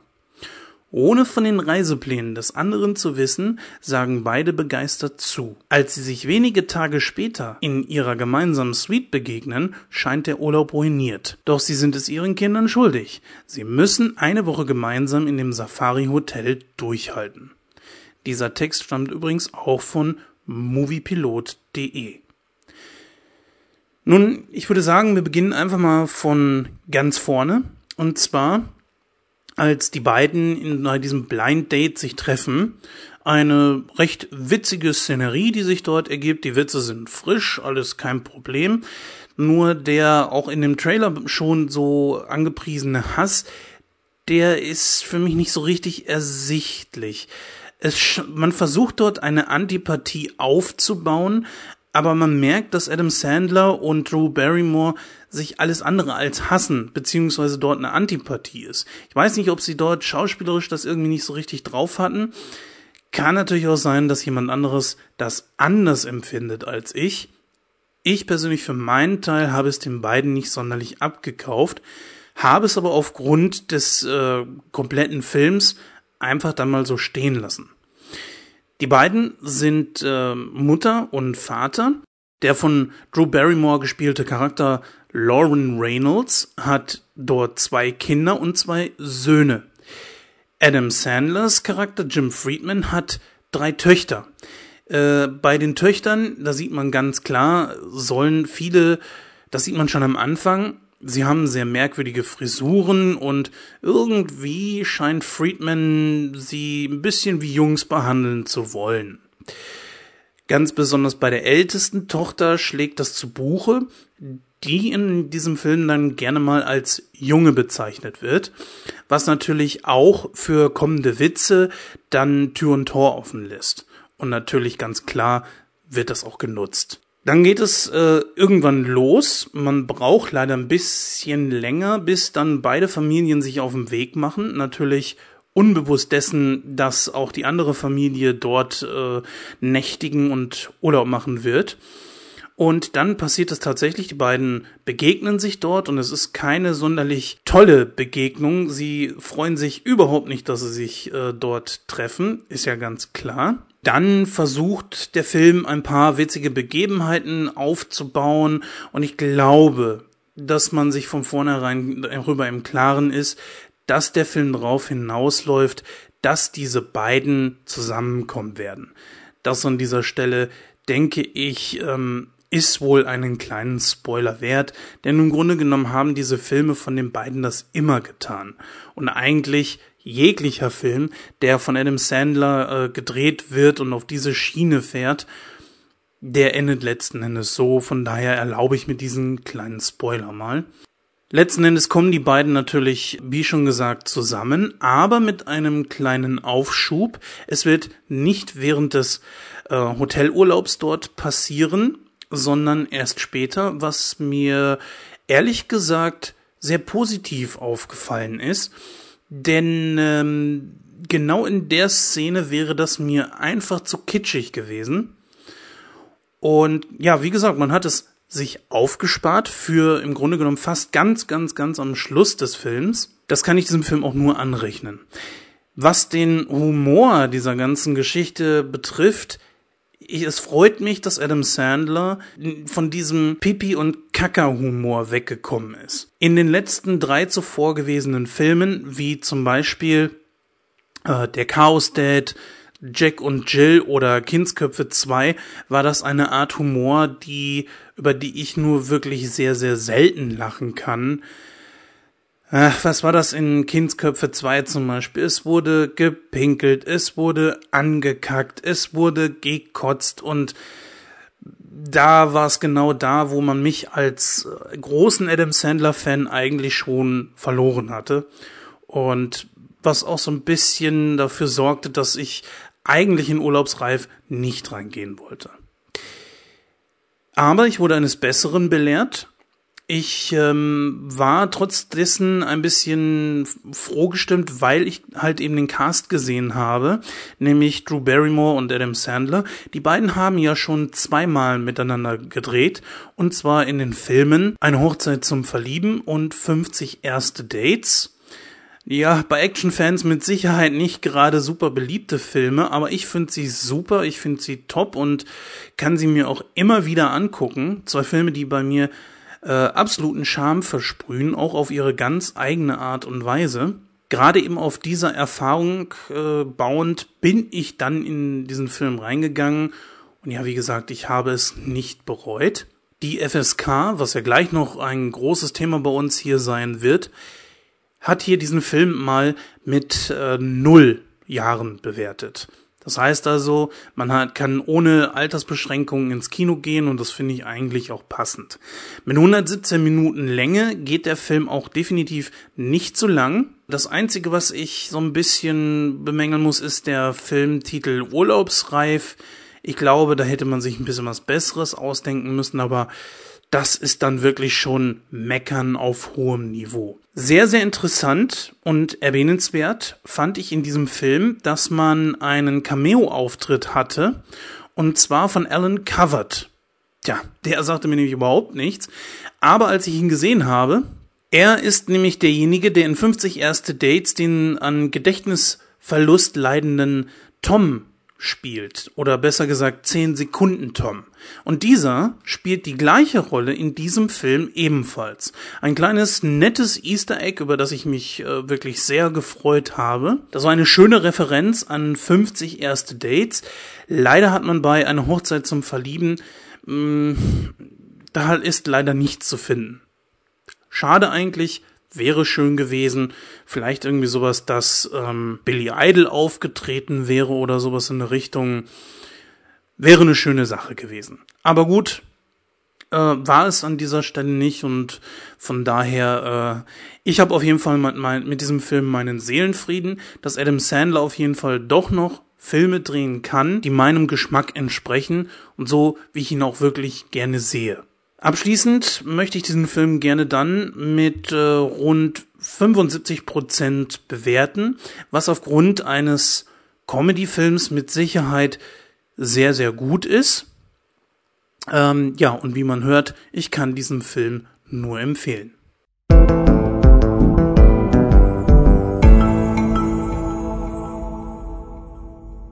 Ja, das wäre dann soweit zu unserem Thema Urlaubsreif. Das bin ich übrigens auch so langsam, aber ich muss leider noch ein bisschen, bisschen schaffen. Aber naja, gut. Dann kommen wir jetzt zu unserer Rubrik Diskussion für Millionen. Und zwar haben wir uns da heute das Thema die allgemeinen FSK-Bestimmungen angeschaut. Wir haben es ja in unserem Thema Pans Labyrinth, äh, Labyrinth schon so ein bisschen angesprochen. Wozu, ja, was wie kommt diese FSK-Bestimmung eigentlich zustande? Darüber wollen wir heute mal ein bisschen diskutieren und ja, ich denke mal, bin mal gespannt, was da so bei rauskommt. Ich war Jens. Ja, also das Thema, ich weiß gar nicht, wem es eingefallen ist. War das, war das bei Penny? Ich weiß gar nicht. Oder war das bei dir? Christoph, du warst das, ne? Ja. Ich war's. Ich wollte sagen, wenn ihr das letzte Mal angesprochen habt, war sicher nicht von mir. Hm. Ähm, das, das erste, was mir sofort einfällt, ist halt das eben schon angesprochene Bad Boys 1 ein Film, der immer noch ab 18 ist. Ich, mir ist es gar nicht aufgefallen. Ich wollte das damals in äh, dem besagten Forum verkaufen, das der Florian vorhin schon angesprochen hat. Und dort darfst du nur Artikel verkaufen, die bis 16 sind. Und auf einmal war ich für den Verkaufsbereich gesperrt. Und ich so, hä? Was ist denn jetzt kaputt? Und auf Nachfrage hin sagte mir mal, ja, du hast einen 18er Artikel angeboten. Ja, dann habe ich erstmal gesucht und dann gucke ich da auf diese Hülle drauf und guck da drauf und denk mir so, 18? Tatsächlich, ein 18er Artikel. Die ticken noch nicht richtig. Was ist denn so schlimm bitte an Bad Boys 1? Das habe ich, ich bei dem Film auch nie verstanden. Ich habe den auch zu, ich habe den auch hier. Ich fand, fand den immer gut. Ich habe aber auch immer gedacht, wie gesagt, dieser Film eine FSK 18. Die Sache mit der FSK ist die, dass bei der FSK und sollten irgendwelche FSK-Angehörige hier jetzt gerade zuhören, bitte ich um Entschuldigung, das ist nicht persönlich gemeint, aber die FSK neigt dazu, Leute eher älteren Semesters zu beschäftigen in ihrem Gremium. Ich weiß nicht, kennt sich jemand ein bisschen mit den äh, Abläufen bei so einer FSK-Prüfung aus? Leider nicht, nein. Das mhm. würde mich jetzt mal sehr interessieren. Hm, ich habe mich mit dem Thema äh, aus privaten Gründen beschäftigt. Es ist also so, äh, jedes Medium, das in Deutschland veröffentlicht werden soll, jedes audiovisuelle Medium wird der FSK oder im, Form, äh, im Fall von Computer- und Videospielen der USK vorgelegt. Die FSK ist die freiwillige Selbstkontrolle, die USK ist die Unterhaltungssoftware Selbstkontrolle. Ähm, für jedes Medium, das geprüft wird, wird ein individuelles Gremium zusammengestellt aus, ich glaube, sechs Leuten, aber nagelt mich da nicht drauf fest. Auf jeden Fall aus einer Anzahl von Leuten, die sich das Ding angucken und nach bestimmten Kriterien entscheiden, ähm, ab wie viel das Ding freigegeben werden kann. Wenn das heißt, das Ganze ist, das heißt, das Ganze ist subjektiv. Richtig. Äh, natürlich nach gewissen Vorgaben, nach denen das äh, bewertet werden soll. Und jedes, äh, jedes Mitglied dieses Gremiums äh, macht für jeden Bereich sich Aufzeichnungen und das, dann diskutieren die das hinterher. Also es ist keine komplett subjektive Wahrnehmung, sondern es ist im Grunde genommen eine Quintessenz aus dieser, aus vielen Meinungen. Weil, wie wir wissen, Meinungen sind wie Arschlöcher, jeder hat eins. Wenn dem Medium dann eine Freigabe gestattet wird, kann es nicht mehr indiziert werden. Indiziert werden bedeutet, im Gegensatz zu beschlagnahmen, da komme ich gleich noch drauf, indiziert werden bedeutet, dass es nicht öffentlich verkauft werden darf. Soll heißen, weil, irgendwas, nicht, weil irgendwas Jugendgefährdendes drin ist. Ähm, jein. Ähm, eine Indizierung bedeutet, dass es auf eine Liste gesetzt wird. Das bedeutet, ja, es darf nicht öffentlich beworben werden. Der Laden darf also nicht sagen, wir haben Film XY in der ungeschnittenen indizierten Fassung. Was sie aber nicht davon abhält, wenn sie den Film tatsächlich da haben, ihn zu kaufen. Wenn ich also in Saturn gehe und sage, ich hätte gern Film XY uncut, habt ihr den da und die haben den zufällig da, dürfen sie dir den verkaufen. Halt nur nicht öffentlich. Richtig. Anders verhält es sich bei beschlagnahmten Filmen. Ähm, es gibt nach der FSK 18, viele Leute wissen das vielleicht gar nicht, gibt es noch die zwei juristisch geprüften Level. Da gibt es einmal, äh, das nennt sich Spio FK, äh, F, Spio, äh, irgendwas mit Spio, ich glaube Spio JK, genau, Spio JK. Das ist, das geht dann nicht über die FSK, sondern über ein anwaltliches äh, Gremium. Und dieses Anwaltsgremium, dieses Juristengremium, eine juristische Prüfung nennt man das, checkt nach, ob dieser Film dazu angetan ist, Gewalt zu verherrlichen, Gewalt als Selbstzweck einzuwenden, äh, anzuwenden und ob der Film eine sogenannte strafrechtliche Relevanz hat. Keine Ahnung, rechtsradikaler Scheiß oder sowas in der Richtung. Das heißt in Konsequenz, wenn die Spio JK eine ähm, Freigabe für diesen Film gibt, kann er indiziert werden, weil er eben keine FSK-Freigabe hat. Und nach der Indizierung kommt die Beschlagnahmung. Wenn die Beschlagnahmung stattgefunden hat, darf der Film zwar besessen werden, aber nicht verkauft werden. Hier kommen dann Importhändler äh, zum Zuge, bei denen, also wenn ihr zum Beispiel aus Österreich, Großbritannien oder sonst woher importiert, habt ihr es ge legal gekauft, der Händler hat es legal verkauft und der Besitz davon ist nicht strafbar. Wenn ihr aber auf ein Trödelmarkt geht und das Teil offen verkauft oder wie der Jens das versucht hat, in Foren ein beschlagnahmtes Medium öffentlich verkauft, kann es sein, dass euch der Hintern unterm Hintern weggeklagt wird. Und dann habt ihr ein Problem. So. Was so natürlich zum nicht Thema Vorgänge äh, FSK und bla. Ja. Was natürlich nicht bedeutet, dass man FSK-Artikel nicht auch hier in Deutschland kaufen kann. Nein, also FSK-Artikel äh, kannst du immer in Deutschland kaufen, weil die FSK ist Deutschland exklusiv. Äh, FSK 18 Artikel, Entschuldigung. Ja, auch die kannst du äh, problemlos kaufen. Sobald etwas die FSK, das FSK-Siegel hat, das sind die verschiedenen bunten Flatschen, kann es nicht mehr indiziert werden. Das heißt, FSK ist immer legal. Sag ich mal so. Ja, das ist so eine nächste Sache. Ich sag mal, ähm, verzeiht mir, ich bin jetzt echt mal Paragraphenreiter. Wirklich ziemlich kleinig. Ähm, ich schicke jetzt, sage ich mal, meinen elfjährigen Sohn, der ist elf Jahre, neun Monate und zwölf Tage alt, schicke ich in den nächsten Laden und der möchte mir den Film XY mitbringen, der FSK 12 ist. Dieser dürfte ihm nicht verkauft werden. Ja. Ähm, warum steht dann in FSK das F für freiwillig? Weil du diese Selbstkontrolle an dir freiwillig durchführst. Hm, naja. Freiwillige Selbstkontrolle bezieht sich nicht auf die Händler, sondern auf die Käufer. Also ich bin da ein bisschen skeptisch. Wie kann einerseits, wie kann, ja, so wie kann einerseits es heißen freiwillige Selbstkontrolle, andererseits wiederum wird genau das als Referenz hergenommen, um gewissen, äh, ich sag mal, Jugendlichen etwas nicht zu verkaufen. Weil es auf die Jugendlichen ankommt, dass die sich freiwillig selbst kontrollieren. Der Verkäufer ist angehalten, die Jugendschutzgesetze, unter die auch die FSK fällt, einzuhalten. Das heißt, die FSK sagt, wir empfehlen diesen Film ab 18 Jahren. Das bedeutet, der Verkäufer darf den Film nur an Leute ab 18 Jahren verkaufen.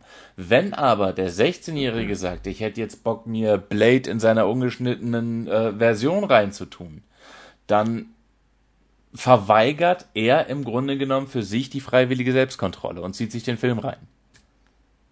Ja, also du hast das zum Beispiel, also ich, äh, ich habe mir mal einen sehr schönen Film, den ich eigentlich, äh, den haben wir auch schon mal besprochen, Super heißt der, das ist so eine Comedy, das ist so eine Comic äh, Action Hero Verarsche, sag ich mal. Der ist ab 18 Jahren freigegeben und äh, den hatte ich mir bei Amazon bestellt und wir wissen ja, wie das bei Amazon ist, wenn man da hm. was bestellt, wenn was ab 18 ist, kostet erstmal 5 Euro mehr. und ja. man muss, muss persönlich annehmen. Richtig, genau. Ich weiß zwar nicht, warum der Film ab 18 ist, das lasse ich auch mal so dahingestellt. So hart finde ich den jetzt eigentlich nicht. Ähm, sei, ganz kurzer Einwurf, sei dir bewusst, der Film selbst muss nicht ab 18 sein, wenn er auf DVD ist. Es reicht, wenn ein Trailer auf der DVD ab 18 ist. Dann muss die DVD ab 18 eingestuft werden. Das nur am ah. Rande. Das reicht schon aus? Ja.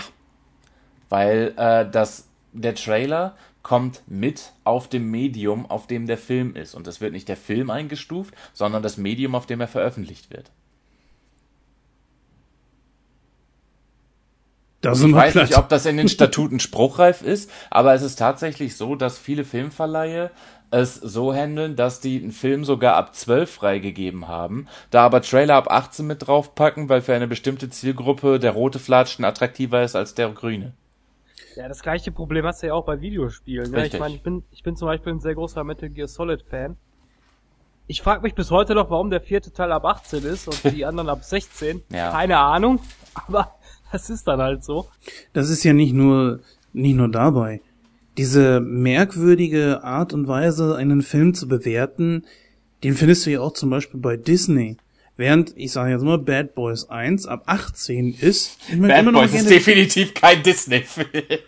Ja, aber er dient jetzt natürlich als Referenz ja, ja, für mich. Klar, klar. Während der ab 18 ist, hast du verschiedene Disney-Filme, die ab 0 Jahren freigegeben sind. Aber worum geht's denn da bitte? Nehme das doch bitte mal. Genau, es geht hier um Jugendschutz. In diesem Fall sogar Kleinkinder. Und da sind Filme drunter, die ab null Jahren freigegeben sind. Und worum geht's da? Um Mord, Tod, Töten, Totschlag, Kannst äh, du mir da bitte Intrigen einen nennen? und was weiß ich noch alles. Jens, Jens, Jens, Jens, Jens, Jens, kannst du mir da einen Nuller-Film nennen, bei dem es um Mord, Totschlag und Intrigen geht? Äh, nicht direkt, nein. Auch selbst wenn er ab 6 freigegeben ja, ist. aber Moment mal, du musst ja sehen, im, ist, ist euch das mal aufgefallen? In jedem Disney-Film, also so die Zeichentrickfilme nehme ich da mal als Beispiel, ist euch mal aufgefallen, dass in jedem Zeichentrick-Disney-Film der Böse immer stirbt? Mm, nee. Mm, nicht in jedem. Lilo und ja, Stitch, Lilo und Stitch zum Beispiel nicht. Aber passt jeden. Ironischerweise ist ausgerechnet Lilo und Stitch um ungefähr anderthalb Minuten gekürzt auf der deutschen DVD. Um besagte Nullerfreigabe zu bekommen. Ja. Yeah. ja. Wieder was gelernt. Oh, Nicht umsonst oh, oh. aufgestanden heute. Ja, aber es, es ist schon sehr merkwürdig, wie man das bewertet. Warum? Ich, ich frage mich, wie läuft das ab? Du sagtest schon, Penny, dass das wahrscheinlich Leute etwas älteren Jahrgangs sind und genauso stelle ich mir das auch vor. Die gehen hin, sind wahrscheinlich alle selber irgendwie Pädagogen und, und auch selbst Eltern und denken sich so, nee, das kann ich meinem Kind nicht äh, antun. Ich sag mal, das, du hast ja auch äh, Nehmen wir mal Ghostbusters. Nee, nee, nee, da, nee, nee, warte, warte, warte, da missverstehst du was. Die haben wirklich einen bestimmten Statutenkatalog, nach dem die einen Film beurteilen müssen. Natürlich kommt da auch die subjektive Sicht rein. Gegebenenfalls sind es Eltern, gegebenenfalls sind es sogenannte Pädagogen oder Lehrer oder ähnliches. Ähm, aber die können nicht einfach sagen, nein, diesen Film will ich meinem, würde ich meinem Kind nicht antun wollen. Die müssen ihre Entscheidung basierend auf den Vorgaben begründen. Es wird trotzdem manchmal sehr, sehr, sehr willkürlich. Ja, das ich stimmt. Mein, da, da, hast du völlig recht. Da bin ich deiner Meinung. Aber ich meine, aber ich meine, schaut euch doch mal die FSK an aus den 80ern. Die war ja um einiges noch härter, sag ich mal, als heutzutage. Ja, guck dir den He-Man-Cartoon an. Ab zwölf Jahren freigegeben aus den Richtig. 80ern. Heutzutage auf den äh, DVD-Boxen, glaube ich, ab sechs Jahren, oder? Ich meine ab sechs, ja. Ja, also damals ab zwölf Jahren denke ich, meine, wir alle kennen den Cartoon. Wie kann man da eine FSK 12 geben? Also mal ehrlich.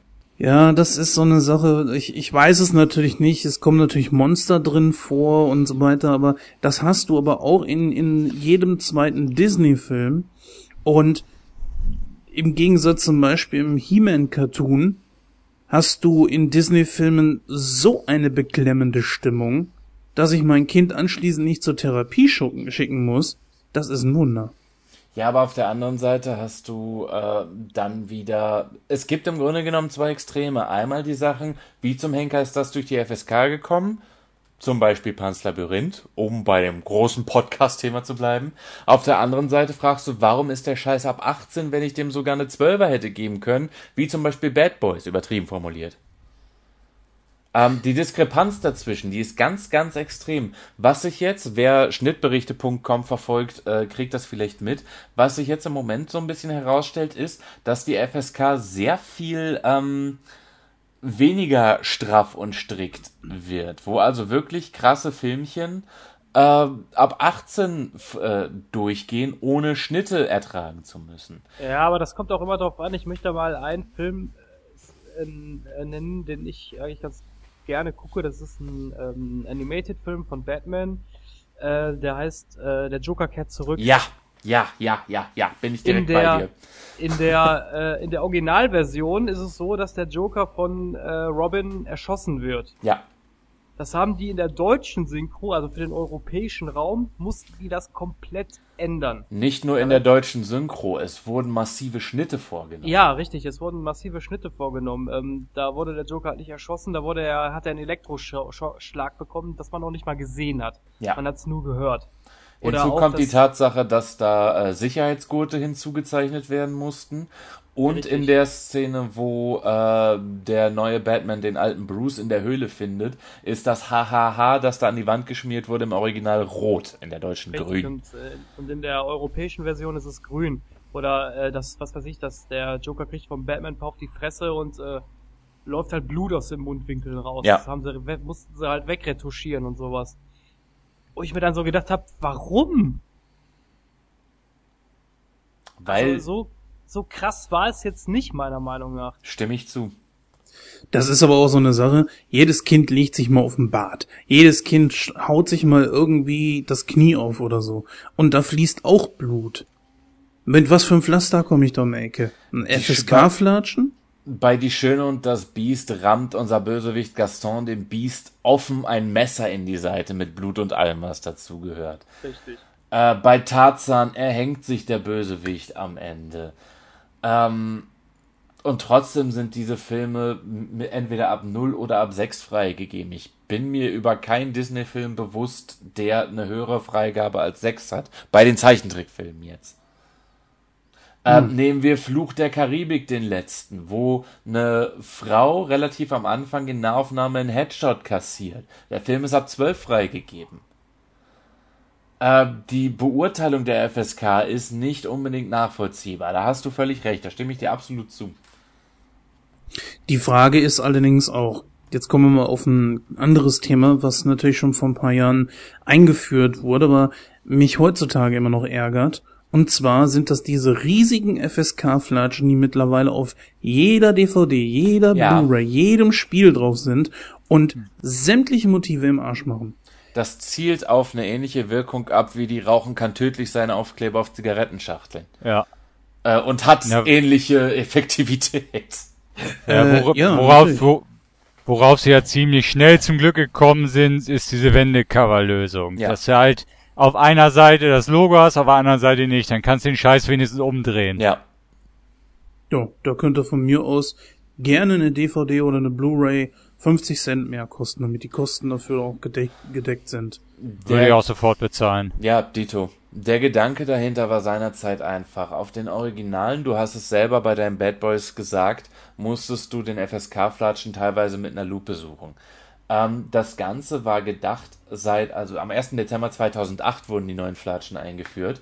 Das Ganze war als Hilfestellung für die Eltern gedacht, weil man muss auch mal, ich weiß, ich breche dafür die FSK eine Lanze, ich muss mir auch nachher unbedingt duschen deswegen, ähm, aber man muss ganz ehrlich sagen, Eltern neigen dazu, ähm, eine gewisse Medieninkompetenz an den Tag zu legen, weil sie beschäftigen sich nicht mit den gleichen Medien, die ihre Kinder konsumieren, haben da wahrscheinlich in der Regel auch gar keinen Bock drauf und deswegen äh, sagt das Kind dann, Mami, Mami, der Film ist voll toll, da rennen Superhelden durch die Gegend und springen und fliegen und das ist voll toll. Und dann kommt da sowas ja, wie... Ja, guck mal, habe ich, guck mal, habe ich wenigstens meine Ruhe.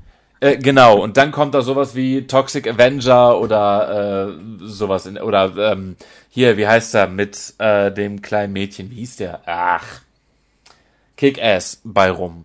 Die ja nun ja, beide absolut nicht für Kinder geeignet sind zwischen Ja, aber gut, ich meine, haben deine Eltern da früher drauf geachtet? Also Nein, aber darauf will ich ja gerade hinaus. Gerade deswegen ähm, wurden diese Flatschen eingeführt, dass das Kind nicht im äh, Saturn äh, den Eltern eine DVD unter die Nase halten kann und sagt, der Film ist toll.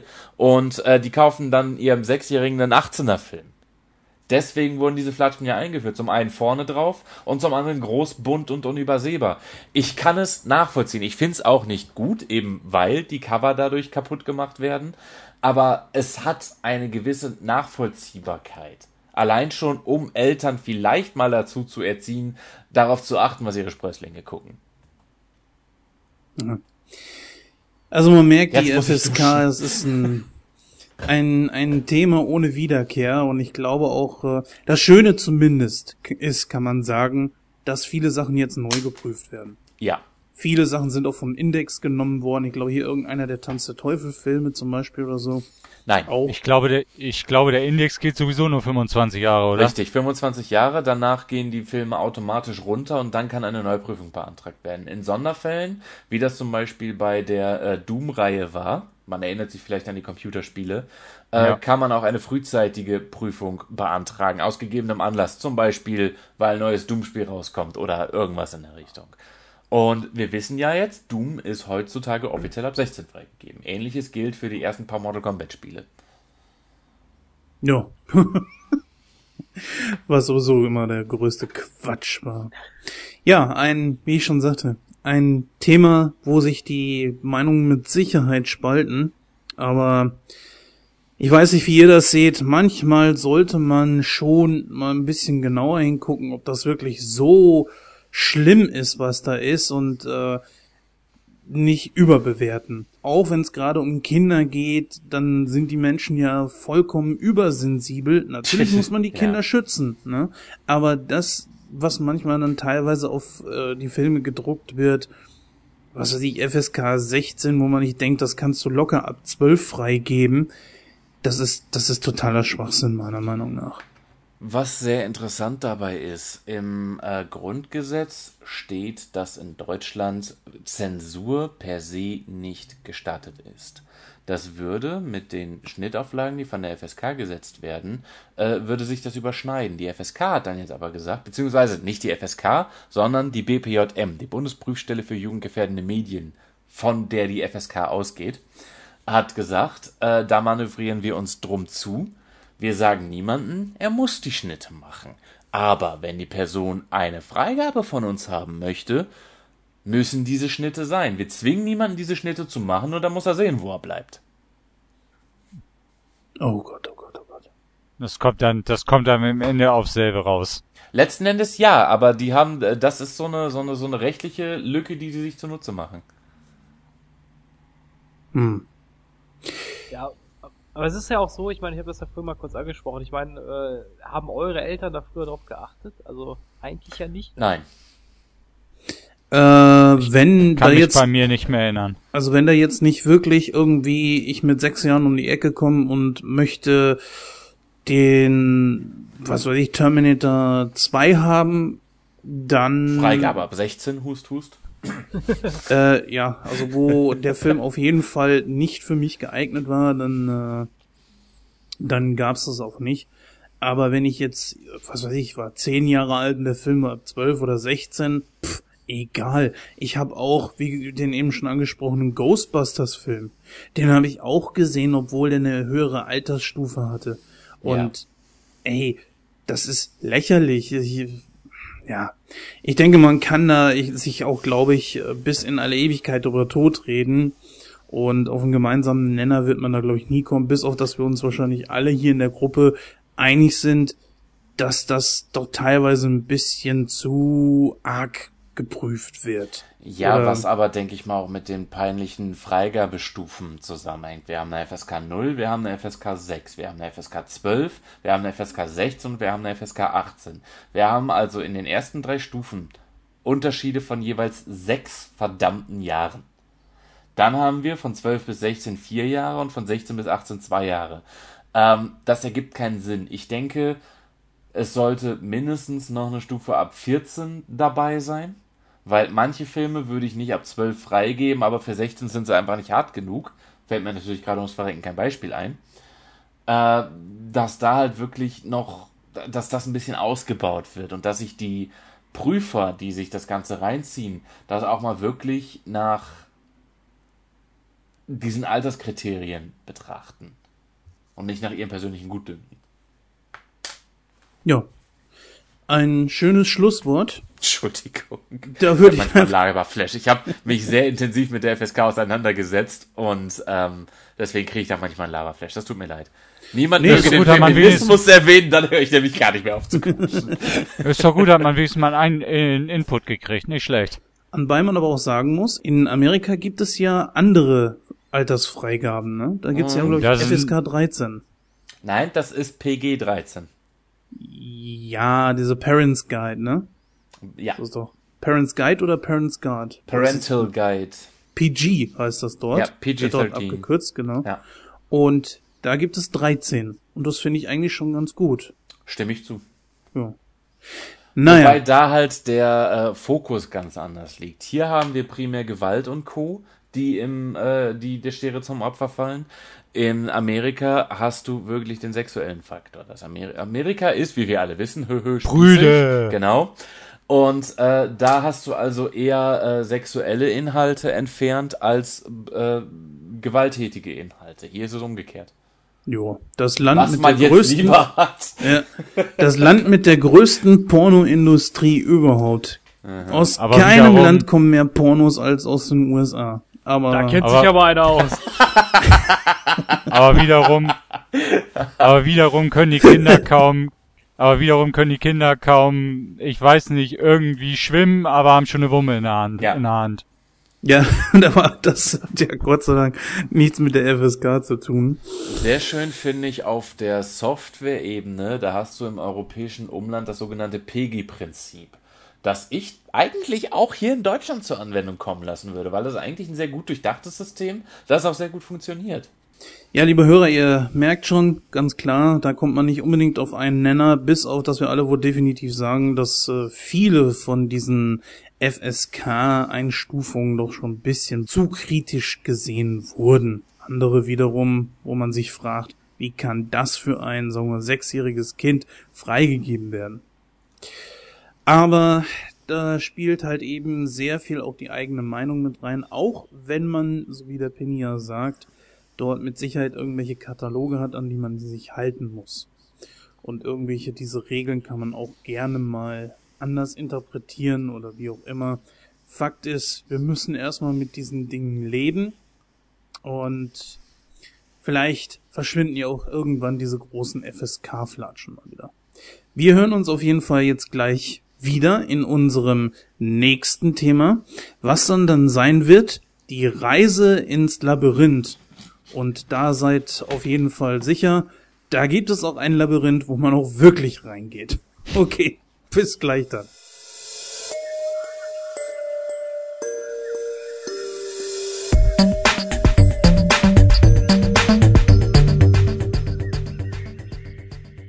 Ja, dann kommen wir jetzt, wie der Jens es schon so schön anmoderiert hat, zu unserem letzten Thema und zwar ist das das Labyrinth der Meister. Äh. Was ist nein. in deinem Tee drin? Drogen. Merk ich. Ey, du musst mal aufhören, Spüli zu saufen, da läuft. Nein, natürlich ist es die Reise ins Labyrinth. Der Meister. Das war mein Wunschfilm. Richtig, das war der Flori, unser Gast hat sich diesen Film gewünscht und äh, dann kann der Flori uns doch sicherlich mal ganz kurz erzählen, worum es denn da in diesem Film geht. Gerne. Kaum hat die kleine Sarah ihren, ihren quälenden kleinen Bruder gewünscht, dass, dass die Kobolde ihn holen sollen, da ist es auch schon passiert. Nur 13 Stunden bleiben ihr, um ihn aus den Klauen des Koboldkönigs zu befreien. Der Weg zu dessen Schloss auf der anderen Seite der Träume führt durch ein unheimliches Labyrinth voller Gefahren, Wunder und seltsamer Wesen. Also dieser Text stammt von moviepilot.de, wo wir uns ja des öfteren mal einen Text ausleihen. Die Reise ins Labyrinth im Jim Henson. Genau, genau, Jim Henson ist ein Film aus dem Jahr 1986, heißt im Original einfach nur Labyrinth, beziehungsweise Labyrinth. Heißt es, wird das, glaube ich, so ausgesprochen? Ist das richtig, Penny? Ja. No? Äh, wurde in den USA und Großbritannien produziert und hat eine Länge von fast 100 Minuten. Die FSK an dieser Stelle ist 12, übrigens auch wieder totaler Schwachsinn. Die Regie führte Jim Henson. Ja, das ist natürlich klar. Jim Henson, wo Puppen irgendwo im Spiel waren, war auch Jim Henson meistens nicht weit. In den Hauptrollen haben wir den einer der besten Sänger überhaupt, nämlich David, David Bowie. Bowie, ganz genau. Jennifer Connelly als Sarah. Da war sie noch sympathisch. ist sie das heute nicht mehr? Mm, das, was ich von ihr gesehen habe, eher nein. Ich weiß nicht, also was stört dich da? Hulk? Äh, weiß ich nicht, also. Gut, der war jetzt mit dabei bei Dickste Freunde, Winter's Tale und so eine Geschichten. Äh, was kenne ich noch von ihr? Ja, Hulk, den ersten aus 2003, der war auch nicht so sonderlich gut. Tintenherz kenne ich noch. Da hat Jennifer Connelly mitgespielt, echt? Ja, ja, ja, ja. Okay, wusste ich nicht. Ja. Also man kennt sie schon, also sie ist ein Kinderstar, der es dann noch tatsächlich geschafft hat, dir darüber hinaus auch noch Engagements zu kriegen.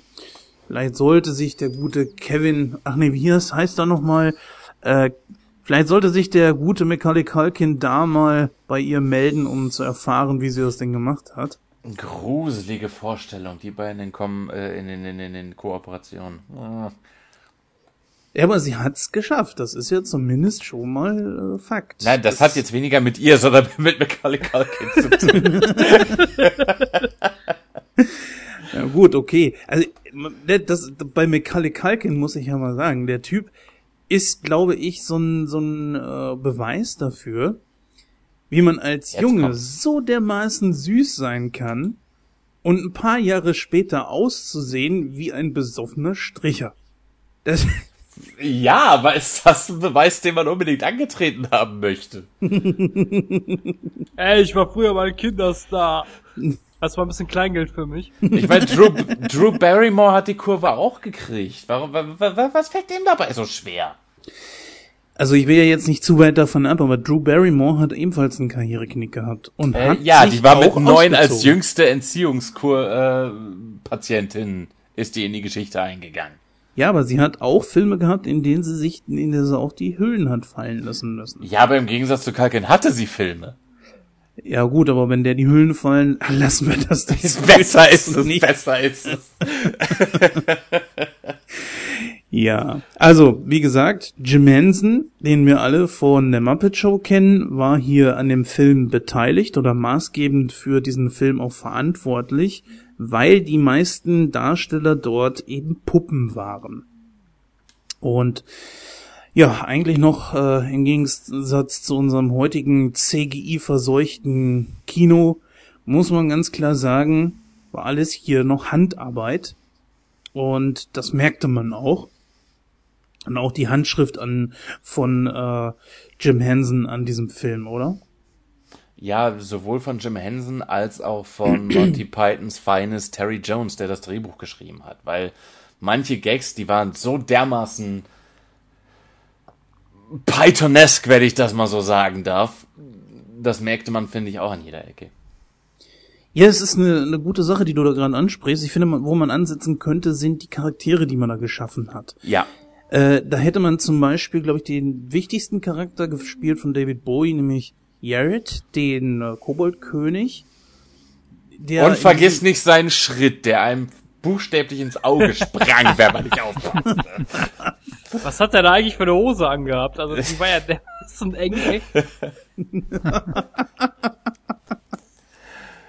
oh, das so charismatisch ich David Bowie auch finde, aber seine Hose war indiskutabel. Ja, natürlich, klar, das sah schon etwas merkwürdig aus, aber es passte. Und auch diese merkwürdige Frisur und so, das ist schon ganz ja. cool. Ja, ja. Wobei ich ja dazu sagen muss, ich fand äh, Sarah äh, ganz schön nervig. Zumindest am Anfang. Danke. Also die war so zickig und so, äh, nee, und lass mich in Ruhe. Und die geht ja immer aus und ihr fragt mich ja gar nicht, ob ich auch mal ausgehen will und äh, ich hasse euch. Ja. Ich habe mich immer gefragt während des Films, was wollte der Koboldkönig eigentlich von ihr? Ich meine, das Mädchen war, also die Sarah selbst, die war 15? Ja. Und der Koboldkönig war deutlich älter. Ähm, das kam mir damals schon creepy vor, muss ich sagen. Aber er wollte ja das Kind haben. Er wollte aus dem Kind einen Kobold machen. Nee, er wollte sie ja zu seiner Königin machen, hat er am Ende, als die da in diesem ah, ja, Escher-Gemälde waren. Ja, stimmt, stimmt am Ende. Stimmt eigentlich, ja. Wobei das eine sehr geniale Szene war, als sie, als der König das Kind so weggenommen hat und äh, er dann so sagt, ja, du kannst ja hier diese Kristallkugel ja, haben. Ja, genau. So. Da habe ich mir nur so gedacht, so ja, also ich würde ja die Kugel nehmen. Aber auch geiles Spiel mit diesen Kugeln, dieses Handspiel von Ja, Bowie, ne? Kontaktjonglage ja. ist großartig. Aber ich glaube, das war er nicht selber, kann das sein? Das Doch, war nicht das seine Hände, das waren nicht seine Hände, glaube ich, nein.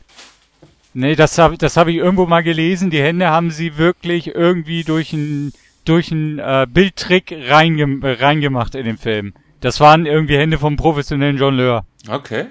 Aber trotzdem, eigentlich eine sehr gute Idee. Ich meine, so eine olle verkackte Glaskugel gegenüber einem Kind, naja. äh, ja. Sie ist ja dann schlussendlich auch in diesem diesem Labyrinth und dem ersten, dem sie begegnet, und das ist gleich mein Liebling, ne? Wie heißt er? Genau. Und, und da Hoggle zeigt sich auch direkt diese, dieser Terry Jones Humor. Entschuldige, sorry. Ja. Mit der Giftgasspritze. Es ist so geil. Der geil. kommt da um, die kommt da um die Ecke und er steht erstmal da und pisst in den Teich. Großartig. Ja, ja, ja, ja. Oder wie er dann, er hinterher diese, diese komische Spritze da nimmt, oder äh, was, oder was das da ist, und ja. diese kleinen Feen da immer abschließt. Und sie so, ey, lass das sein, und. Und der ja. immer so, noch eine, und noch eine, ja, noch eine. Geil. Krass gemacht. Und dann sie so, das kannst du nicht machen, und nimmt dann erstmal eine Fee und die beißt sie dann in, in die Nase oder so? Ja. War das oder in den Finger oder sowas. Irgendwo beißt sie. Ja, in Finger, in Finger, ja. Krass. Siehst du, jetzt weiß ich, jetzt weißt du, was das für Viecher sind. ja, auch die Raupe fand ich geil. Ja, kommt doch ja. rein zu mir, da können wir einen Tee trinken. ja, klar. genau. So ein bisschen wie bei Alice im Wunderland auch. Ja, genau. Äh, interessanterweise, so Interessanterweise wurde der Film stark von Lewis Carroll inspiriert. Lewis Carroll, für alle Nicht-Literaten, ist der Autor von Alice im Wunderland. Damit wurde auch diese Bildungslücke wieder geschlossen. Ja. Was wolltest du ja gerade alle- sagen? Und wir äh, Flo? wissen ja alle, was äh, Lewis Carroll für Pilze gefressen hat. Ne? Gut, sie kommt dann ja in dieses äh, Labyrinth rein und, und diese ganzen Viecher, die ihr da begegnen, äh, Lobo, Lu, Lubo, genau. Lubo. Äh, da steckte definitiv ein Mensch drunter. Äh, ich du? frag, ich, ja, aber nee, ich, ich frag mich, nee, der war ja so, so extrem groß. Ich frage mich allerdings, war das bedingt durch das Kostüm oder war dieser Typ, der da drunter steckte, so groß? Kann auch sein, dass Beides der auf ist Stelzen oder Stelzen. Ja. Und dann begegnet sie diesem, äh, wie heißt der noch? Wie heißt noch mal dieser Sir Didymus? Ja, Ja. Der Kle das kleine Frettchen oder was das für ein Vieh war. Ne? Genau. Der kleine Kampf, Kampfhund. ja, genau. Und dann hast du ja diese ganze Truppe dann auch endlich mal vereint. Und das sind ja Charaktere, die irgendwie überhaupt nicht zueinander passen. Diesen riesigen Lubo, der eigentlich nur, ja, so, ein- so, ein, so ein riesiger Teddybär ist und den völlig überdrehten mit Red Bull zugeseuchten Didymus, den du überhaupt nicht, überhaupt nicht ruhig kriegst. Und dann mit dieser Kampftöle, die sich die ganze Zeit nur versteckt. Also ich persönlich fand ja diese, diese drei, ich weiß nicht, waren das Flamingos, die sahen zumindest so aus. Die haben ja irgendwie so die Gliedmaßen immer ausgetauscht. Oh Dann Gott, ja. Sie, dann haben sie ja Sarah so gepackt, ey, ihr Kopf geht gar nicht ab. das, das fand ich so geil. Waren das denn nur die, waren das nicht nur die Köpfe? Waren das auch echt die Gliedmaßen? Ja, ja, die haben auch, äh, ich glaube, die Beine und so getauscht Ja. und sowas. War Okay. schon, schon eine ziemlich witzige Szene. Klingt wie Mix and Match, ne? Ich bastel mir mal meine, meine Traumfrau zusammen. Wie ist nochmal dieses 80er Jahre Brettspiel, wo man auch die Körperteile wechseln musste? Monster Ich komm grad nicht drauf. Ja. Ja, genau. Hatte eigentlich das verrückte Labyrinth irgendwas mit diesem Film zu tun? Überhaupt gar nicht. Nein. Und daran merkt man, dass du nie das verrückte Labyrinth gespielt hast, Jens. Doch, vor über, weit über 20 Jahren. Ich hab's noch letzte Woche gespielt. ja. Ein, ein, ein zeitloses Brettspiel. Ja. Einer meiner YouTube-Kanäle, den ich zusammen mit meiner Freundin mache, ist Wir sind voll verspielt, wo wir praktisch Brettspiele let's playen und dazu Quatsch erzählen. Okay. Hast du da das dann Hey. auch ausprobiert oder? Das verrückte Labyrinth kommt noch, steht auf der Liste, ja. Ja, einfach mal angucken. Also ich habe mir die erste Folge mal angetan. Ist, Ah, hast du äh, das? Zwei, cool. Stu ist nicht schlecht. zwei Stunden, zwei Stunden Monopoly. genau. Aber du, zum Abschalten ist das äh, wirklich nicht schlecht. Monopoly? Zum Abschalten. Ja, Wie, wie drei, wie drei Stunden Snooker auf Eurosport. Dann die Musik. Also ich glaube, wenn man an diesen Film denkt, kommt man um die Musik von David Bowie nicht drumherum, oder? Und nicht um seinen Ja. Gemächt. Ja, aber das hatten wir schon. Das hat mich, das hat mich geprägt. Es tut mir leid, das hat mich damals schon traumatisiert.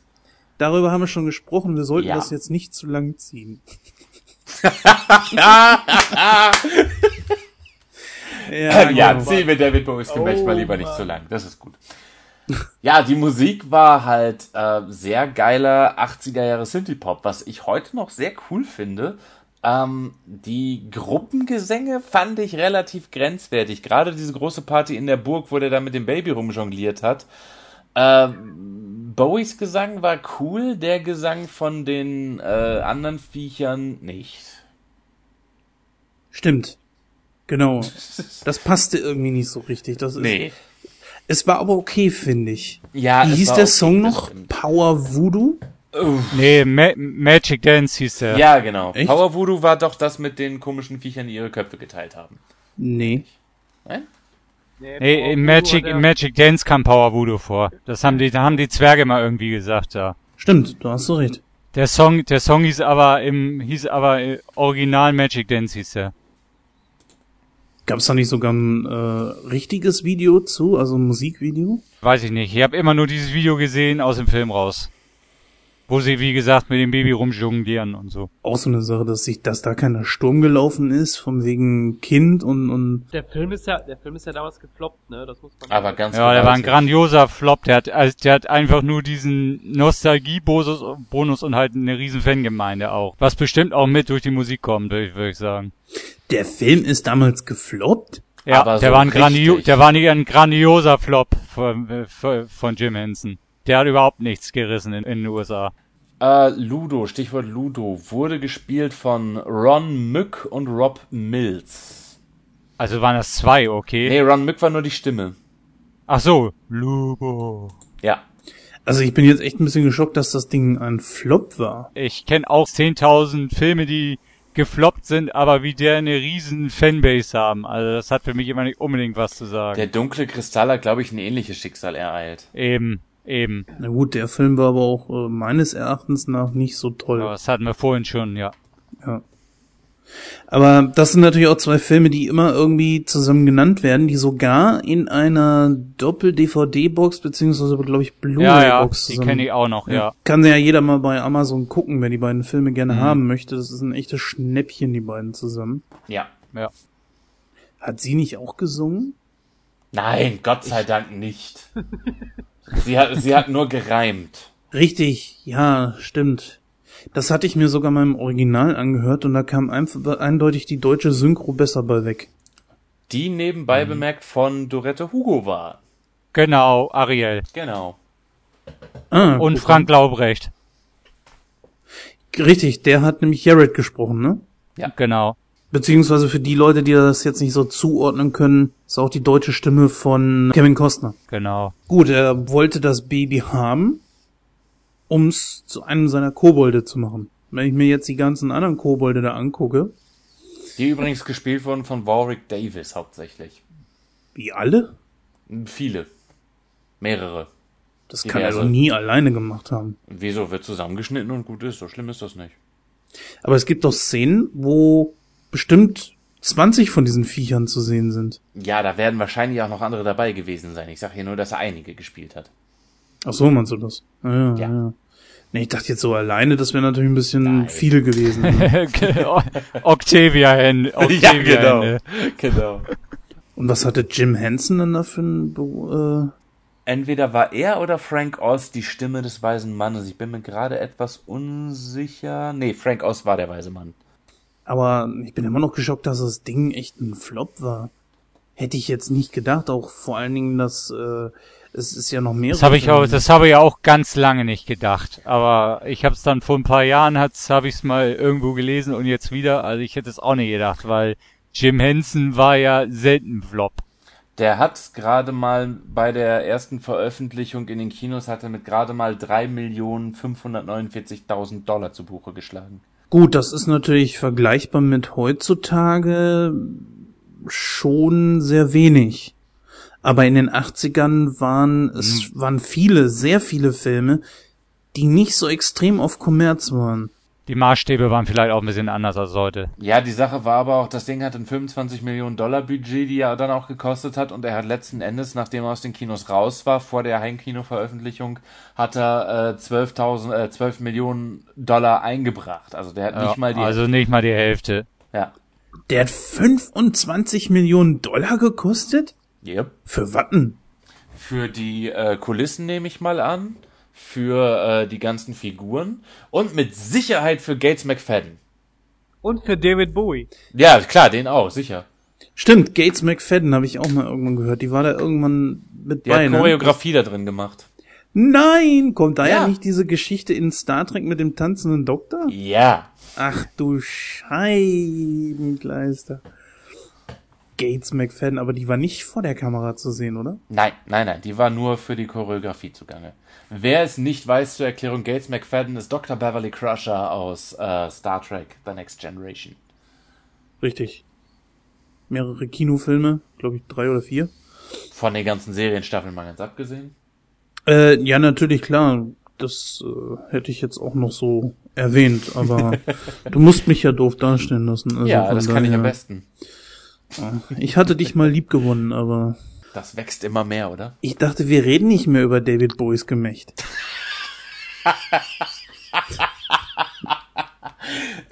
okay. Liebe Zuhörer, auf diesem Niveau werden wir uns den ganzen Abend weiter unterhalten. Es sinkt für Sie heute das Niveau. genau. Gut, der Schluss. Wie hat euch der Schluss gefallen? Ja. Ja, das, äh, das ist eine sehr gute Aussage. Das kann man eigentlich gar nicht besser wiedergeben. Ich fand das auch so. Ich fand das so so. Bäh. Ja, das war einfach nur. Bäh. Ja. Das, das, ah, das war so kitschig irgendwie und so. Das Ende Wir werden jetzt? immer bei dir sein, denn du hast ein Trauma. Was?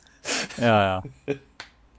Wieso? War doch, war doch okay. Ich meine, was, was will man bei einem solchen Film auch als Ende erwarten?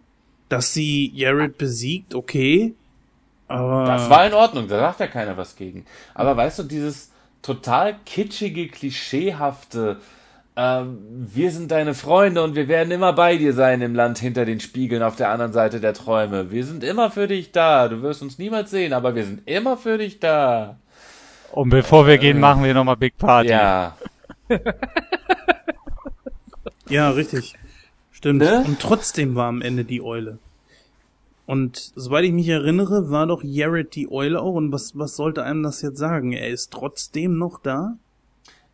Man könnte jetzt, und ich habe tatsächlich Theorien gelesen, die in die Richtung gehen, das sauge ich mir jetzt nicht aus den Fingern, man könnte, wenn man davon ausgeht, dass diese ganze Reise durchs Labyrinth nur in ihrem Kopf stattgefunden hat, also in ihrer Fantasie, könnte man diese ganze Reise als Erwachen ihrer Pubertät interpretieren, wobei Yareth ähm, eine Art erwachsenes Objekt der Begierde darstellt, das auf ihrer beginnenden Pubertät und so. Was auch, basiert. was auch das Gemächt erklären würde, ne? Ja, je weniger Ja, wir mit über das seinem Gemächt reden, Gemächt desto lieber ja. ist mir das.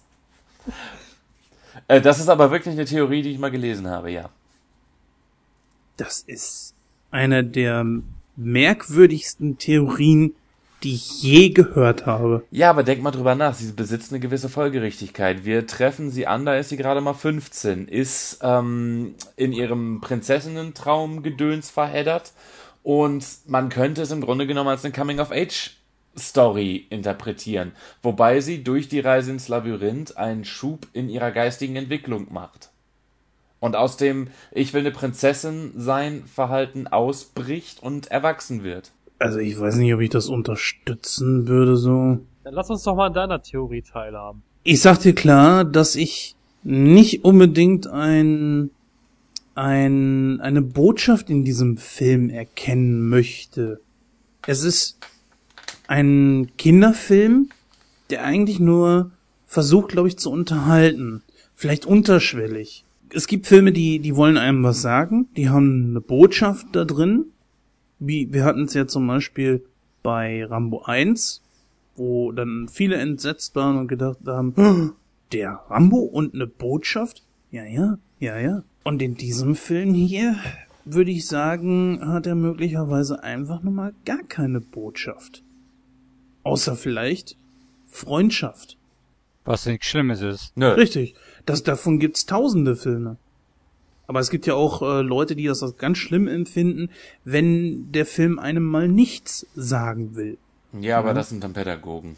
Ein Film muss eine Aussage haben. Ja, eine wertvolle Aussage. Es kann aber auch sein, das gibt's ja auch als Stilmittel, dass Jim Henson in diesem, Fil äh, in diesem Fall sich einfach gedacht hat, warum soll ich mir darüber einen Kopf machen? Ich drehe das ganze Ding jetzt so, dass die Leute sich ihre eigene Meinung bilden können, was denn jetzt die Botschaft gewesen ist. Zum Beispiel halt eben Freundschaft.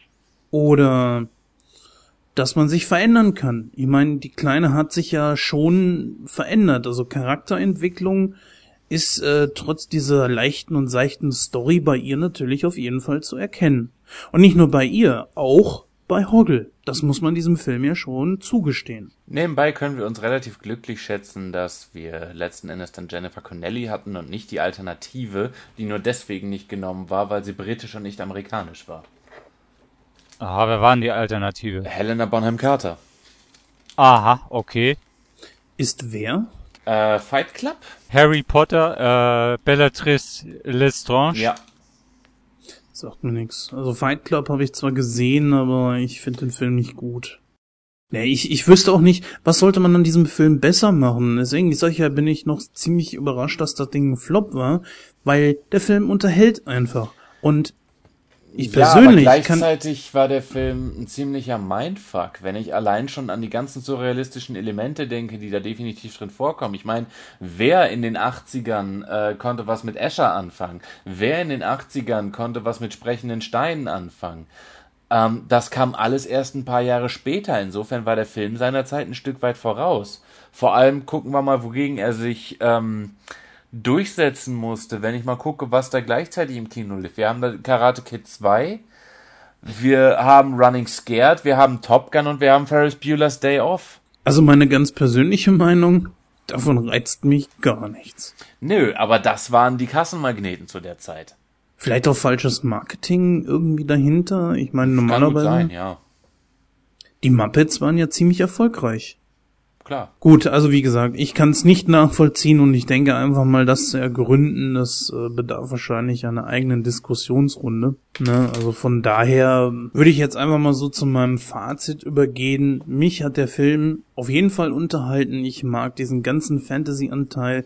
Ich mag auch die Einlagen von David Bowie die Musik finde ich super. Aber das Merkwürdige ist, außerhalb dieses Films kann ich mir die nicht antun, die Lieder. Ich weiß nicht warum. Eben, ich denke mal eben, weil sie die Atmosphäre des Films extrem unterstreichen und in der Atmosphäre des Films gehalten sind. Stimmt. Das könnte man so interpretieren, ja. Würde ich dir recht geben. Dann hatte ich mit sämtlichen Charakteren eigentlich meinen richtigen Spaß, ganz besonders mit Hoggle der für mich auch die Komik getragen hat. Und den Film auch viel nach vorne gebracht hat. Wer aber trotzdem diesen Film aus seinen Händen trägt, ist David Bowie. Das muss man ganz klar sagen. Nicht nur, weil es der bekannteste Name aus diesem Cast ist, sondern weil er auch gezeigt hat, dass er ein supergeiler Schauspieler sein kann. Hat er danach Diese eigentlich noch irgendwas gespielt? Äh, also ich wüsste es nicht. Ich glaube, äh, kleinere Rollen. Da bin ich mir aber nicht hundertprozentig sicher. Ich gucke gerade mal. Äh, kurz und kurz und kurz und knapp, die Figur hat ihm einfach, ein, einfach entgegengespielt. Die war auf ihn zugeschnitten, ja. So, Filmografie sehe ich hier gerade. Och, da ist schon ein bisschen was gekommen. Bandslam, Zuländer zum Beispiel. Äh, letzte Versuchung Christi, Twin Peaks, der Film, ja, das sind jetzt so äh, nicht gerade die größten Überflieger an Filme. Klar, natürlich hat ihn diese Figur, die war für ihn auf den Leib geschneidert, ist ja klar. Der hat aber auch mit dieser, mit dieser Frisur, diesem Antlitz, ne, ja. dann die deutsche Synchro. Nichts gegen die, seine Originalstimme aber trotzdem hebt für mich die deutsche Synchro diesen Charakter einfach noch ein bisschen nach vorne. Das ist einer der wenigen Filme, den ich noch nie in einer englischen Synchro gesehen habe. Solltest du mal machen, ist eigentlich ja, weil die, cool. Weil ich die, weil ich mit der deutschen Synchro so in mir zufrieden war, dass ich das, ich weiß nicht, warum ich das nie verspürt habe, den mal im Originalton zu gucken. Ich habe ihn auch nie komplett im Original durchgeguckt. Ich habe äh, immer größtenteils so Stellen, die mich interessierten, einmal nochmal geguckt. Aber ich sag ganz klar, dass die Stimme von, die Originalstimme von David Bowie kommt halt eben an die von John Travolta dran. Das ist einfach zu seicht, als dass ich das als so eine Art Bösewicht oder so ernst nehmen kann. Und wenn ich er war ja in dem Sinne kein Bösewicht, aber darüber könnte man jetzt auch streiten. Ja und nein, ähm, ja, stimmt schon, aber ich wollte jetzt meine Ausführungen auch nicht zu weit ausholen. Das ist sowieso schon wieder so lang geworden. Also ich komme einfach mal zu meiner Bewertung und ich gebe diesem Film, weil er mir einfach Spaß bereitet, mh, 83 Prozent. Ja, 83 Prozent, damit kann ich jetzt nicht so konform gehen. Ich gebe dir recht, der Film, der unterhält. Er hat auch stellenweise ganz gute Einfälle. Allerdings, ich weiß, ich muss dazu sagen, ich habe mir den Film das erste Mal heute angesehen als Vorbereitung, als Vorbereitung auf diesen Podcast. Ich kannte, ich weiß nicht, ich hatte irgendwie so das Gefühl an einigen Stellen, dass ich den vielleicht als Kind mal gesehen habe. Aber wenn, kann ich mich da gar nicht mehr dran erinnern. Wie gesagt, ich hatte, ich hatte nur so stellenweise das Gefühl gehabt, aber wie gesagt, ich weiß es nicht mehr hundertprozentig. Ich kann, ich finde dafür nicht so die richtigen Worte. Also mir hat's teilweise gefallen, aber an, teilweise dann auch wieder nicht. Also das war schon ein bisschen grenzwertig an einigen Stellen. Ich weiß auch nicht so genau, woran es lag, aber ich muss dir aber auch recht geben, der Kobold-König, also äh, David Bowie, hat seine Sache sehr gut gemacht. Super Schauspieler, äh, hat das klasse rübergebracht. Die deutsche Synchro gibt's auch nichts dran zu meckern, war auch wieder top. Gutes Handwerk. Die Puppen, ja, gut. Heute kann man das natürlich nicht vergleichen, aber das muss es auch nicht. Für die damalige Zeit war das in Ordnung, war okay. Ich würde dem Film etwa 70% geben. Ja, bei mir, wie man schon erkannt hat, hat der Film äh, aus der Kindheit Nostalgiebonus. Ich habe den als Kind, da lief er gefüllt für mich immer im Fernsehen. Also ich habe ihn, ich habe ihn als Kind zigmal gesehen und mochte einfach dieses Gesamte. Ich mochte die Figuren, ich mochte vor allem die Musik von David Bowie und ja, ich mochte einfach die, ich mochte einfach diesen Film, ich mochte den äh, in der Deut von der deutschen Synchro her und ich weiß, es war für mich, für mich eine Kindheitserinnerung. Deshalb ist das wahrscheinlich auch nicht ganz so objektiv oder so, aber bei mir ist er halt bei, bei, bei guten, aus dem vollen Herzen als Kind 95 Prozent. Hossa. Ja, das ist nicht objektiv, das gebe ich zu, aber ich verbinde halt mit diesem Film fast meine ganze Kind, ein bisschen, einen Großteil meiner Kindheit. Also insgesamt hat er mir auch ziemlich gut gefallen, äh, wegen bereits angemerkten Sachen. Äh, der Mindfuck, der dabei rumgekommen ist, der spricht mich heute an. Der, da konnte ich als Kind wahrscheinlich nicht allzu viel mit anfangen, aber heute mag ich ihn sehr. Insgesamt, so, äh, ich persönlich würde ihm eine solide 80 geben. Da, ich, da ich aber Angst habe, dass David Bowie ankommt und mich mit seinem Gemächt verprügelt, lege ich noch 5 drauf und äh, gebe ihm eine 85. Schwingen Sie Ihr Ding, Herr Bowie. Ja.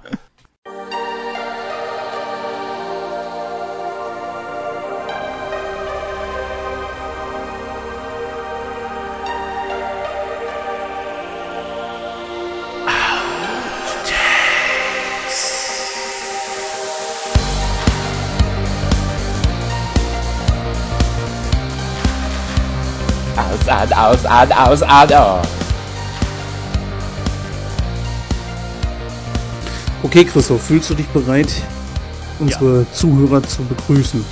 Nicht, dass der eine, der zuhört, vom Stuhl fällt ohne Begrüßung. Natürlich, das können wir nicht riskieren. Okay. oh Mann, Moment. Weißt du eigentlich, was ich gerade trinke, Jens? Äh, Urin. Nein, Nightcrow Tee. Tee? Bist du ah, besoffen? Nightcrow. Ja, Jens, äh, ganz kleinen Moment, Christoph Jens, warum war deine erste Idee Urin? Herzlich willkommen jetzt zu uns. Ach ne, das scheiße, Moment. Das viel zu ja. tun, lassen wir es bleiben.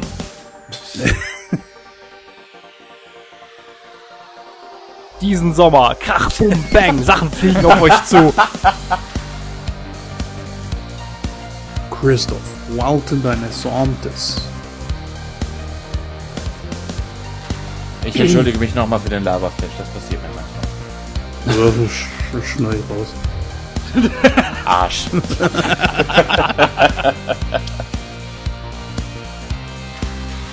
Wie er auf einen zukommt, der Baum. Was? Ja, Bäume kommen auf euch zu in 3D. Und Sachen fliegen durch die Luft.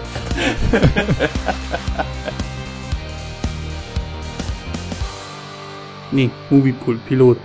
Okay, dieser Text scheint von Movie Movie P. Movie heißt das Movie? Moviepilot.de. Christoph, mach weiter. Hä? Was? Ach so, ja. du kannst später wichsen.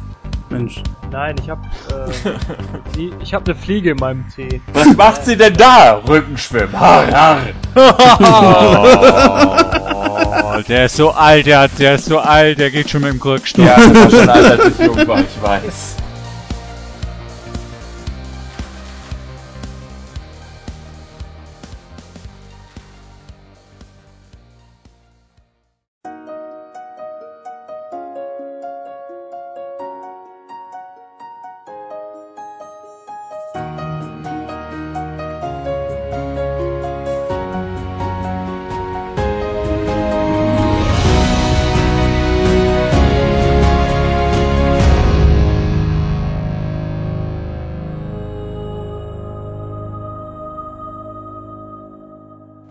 Ja, ich denke, wir haben jetzt äh, genug Worte über David Bowies Gemächt verloren.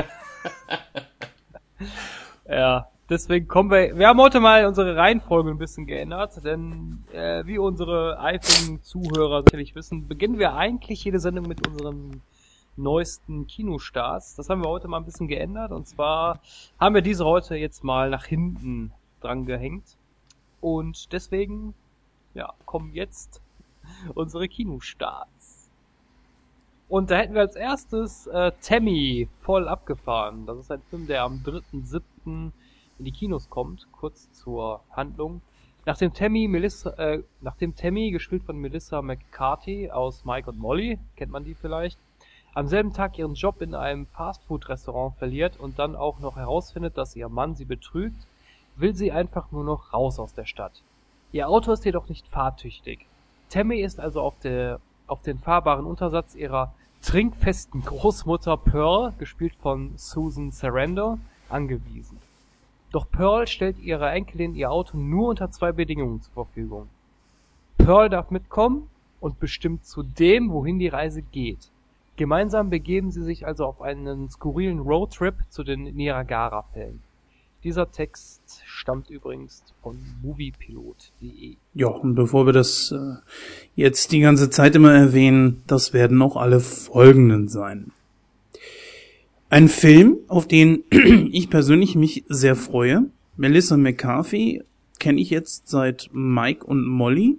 Da haben äh, meine Freundin und ich uns die erste und zweite Staffel jetzt von angesehen. Gute Serie, die mich auch sehr an den Stil von King of Queens erinnert. Und ich darf an dieser Stelle wirklich mal den Trailer loben. Ich denke mal, dass ihr den auch alle gesehen habt und mhm. bin mal gespannt, wie, was ihr jetzt zu folgendem sagt. Ich sage, so muss ein Trailer gemacht sein. Man hat einen Ausschnitt aus diesem Film, der ist witzig, der macht Hunger auf mehr. Muss ja nicht unbedingt sein, dass einem der Film jetzt vielleicht gefällt oder das, was er da gesehen hat aber es verrät nicht, wie so viele Trailer das machen, gleich die besten Szenen aus dem Film selbst. Toi, toi, toi. Nee, zeig nur kurz und knapp, wo das hingeht. Ich muss sagen, der Film hat mich so überhaupt, also der Trailer hat mich so überhaupt gar nicht angesprochen. Für mich waren, war das White Trash auf Urlaub und oh. halt, ich weiß halt, nicht. Halt, Halt der typische Road-Movie, der typische schrille Road-Movie. Ja, und das ist so überhaupt gar nicht meins. Ja, da gehe ich dir, gehe ich mit dir konform. Also ja, das, äh, das sehe ich genauso. Da muss ich dem Penny und dem Florian recht geben. Also das war auch. White Trash hat's eigentlich ganz gut, ganz gut wiedergegeben. Also das ist dann wirklich auch sowas, was mich auch so rein gar nicht interessiert. Und im Hintergrund Gangsters Paradise. Aber merkt ihr was? Ihr lacht. Und das ist doch genau das, worauf dieser Film nun wahrscheinlich auch abzielt. Das ja, aber wir lachen nicht wegen des Films, wir lachen über den das Film. Ist, das ist ein Unterschied. Aber du lachst. Das ist ja der Witz dabei. Das macht die Qualität des Films aber nicht höher, beziehungsweise die Qualität, die der Fil äh, Trailer suggeriert. Genau. Ich meine, ich lach darüber, wie schlecht ich den unfreiwillig, schlecht unfreiwillig komisch. Ist. Ja. Deswegen ist ein Film nicht witzig, nur weil ich mich über die Schlechtigkeit seines Trailers lustig mache. ja, was ist mit der Hauptdarstellerin? Äh, sagt euch die irgendwas? Habt ihr da schon mal Mike ja. und Molly gesehen? Äh, Mike und Molly nicht, aber ich bin, ich oute mich jetzt hier, einer der wenigen heterosexuellen Kölner Gilmore Girls Fans. Ich liebe die Serie und die gute Melissa McCarthy ist aus der Serie Gilmore Girls, hat die Köchin Suki St. James gespielt. Ähm, meiner Meinung nach ein herzensguter, total lieber, total verpeilter Charakter. Und äh, ja, ich habe mich gefragt, was zum Teufel ist die so pleite, dass die bei so einem Film mitmachen muss? Von also Susan Sarandon fange ich an der Stelle gar nicht erst an. Ja gut, Susan Sarandon ich habe den letzten Film mit ihr gesehen, das war der Chaos Dead. Ein Film, der wirklich tolle Momente hat, aber insgesamt einer der schlechtesten Filme von Adam Sandler ist. ja. Und da hat sie zusammen mit ihrer Tochter gespielt und ihre Tochter hat äh, sie als ähm, Jugendliche gespielt, beziehungsweise als äh, junge Erwachsene. Äh, ja, ich weiß nicht. Also Susan Sarandon galt mal als eine der besten Schauspielerinnen Hollywoods. Ja, that's ich. my point. Und dann taucht die in sowas auf. Das hat dann so den, den Anschein, ich nehme ich nehme alles, wofür ich Geld kriege. Ja, wir sind jetzt beim Bodensatz angelangt. Jetzt mal generell so in die Runde gefragt. Mir interessiert mich gerade. So Comedy-Filme, die auch so seichten, äh, keinen Tiefgang großartig haben oder so, interessiert euch nicht? Doch, Neighborhood Watch habe ich mir neulich angeguckt. Der hat mir relativ gut gefallen. Also der Anfang nicht so wirklich, aber als dann die Aliens wirklich ins Spiel kamen, hat er mich unterhalten. Oder auch Jay und Silent Bob schlagen zurück. Oder auch die, ähm, die Dings, ähm, wie heißen sie? Äh, mit der Giraffe, die geköpft wird. Wie hieß der denn? Verdammt nochmal. Ähm, Hangover. Die Hangover-Reihe. Ich habe zumindest gelacht. Also ich kann mir sowas durchaus angucken. Hm. Dogma. Das kommt immer, das kommt immer auf den Film an. Also ich, äh, wenn das wirklich so ganz seichter, dummer Humor ist, dann kann ich damit nichts anfangen. Ja. Aber das kommt aber auch immer drauf an. Also als Beispiel jetzt mal genannt, eine schrecklich nette Familie war ja auch eigentlich ganz seichter, billiger Humor, aber das war lustig das kommt halt immer drauf an, aber es gibt aber dann auch Filme, die übertreiben es halt so ein bisschen mit dem Niveau. Also das ist wirklich ganz unterste Schublade und darüber über sowas kann ich nicht lachen. Aber halten wir mal ich zum Beispiel, wie du sagtest, eine schrecklich nette Familie, perfektes Beispiel finde ich, mit der guten alten Serie Roseanne äh, gegenüber. Ich würde mir lieber die 700. Wiederholung von eine schrecklich nette Familie angucken, als mir wieder White Trash Roseanne anzugucken. Und in oh, eine ähnliche Kerbe ja. scheint dieser Tammy-Film zu schlagen.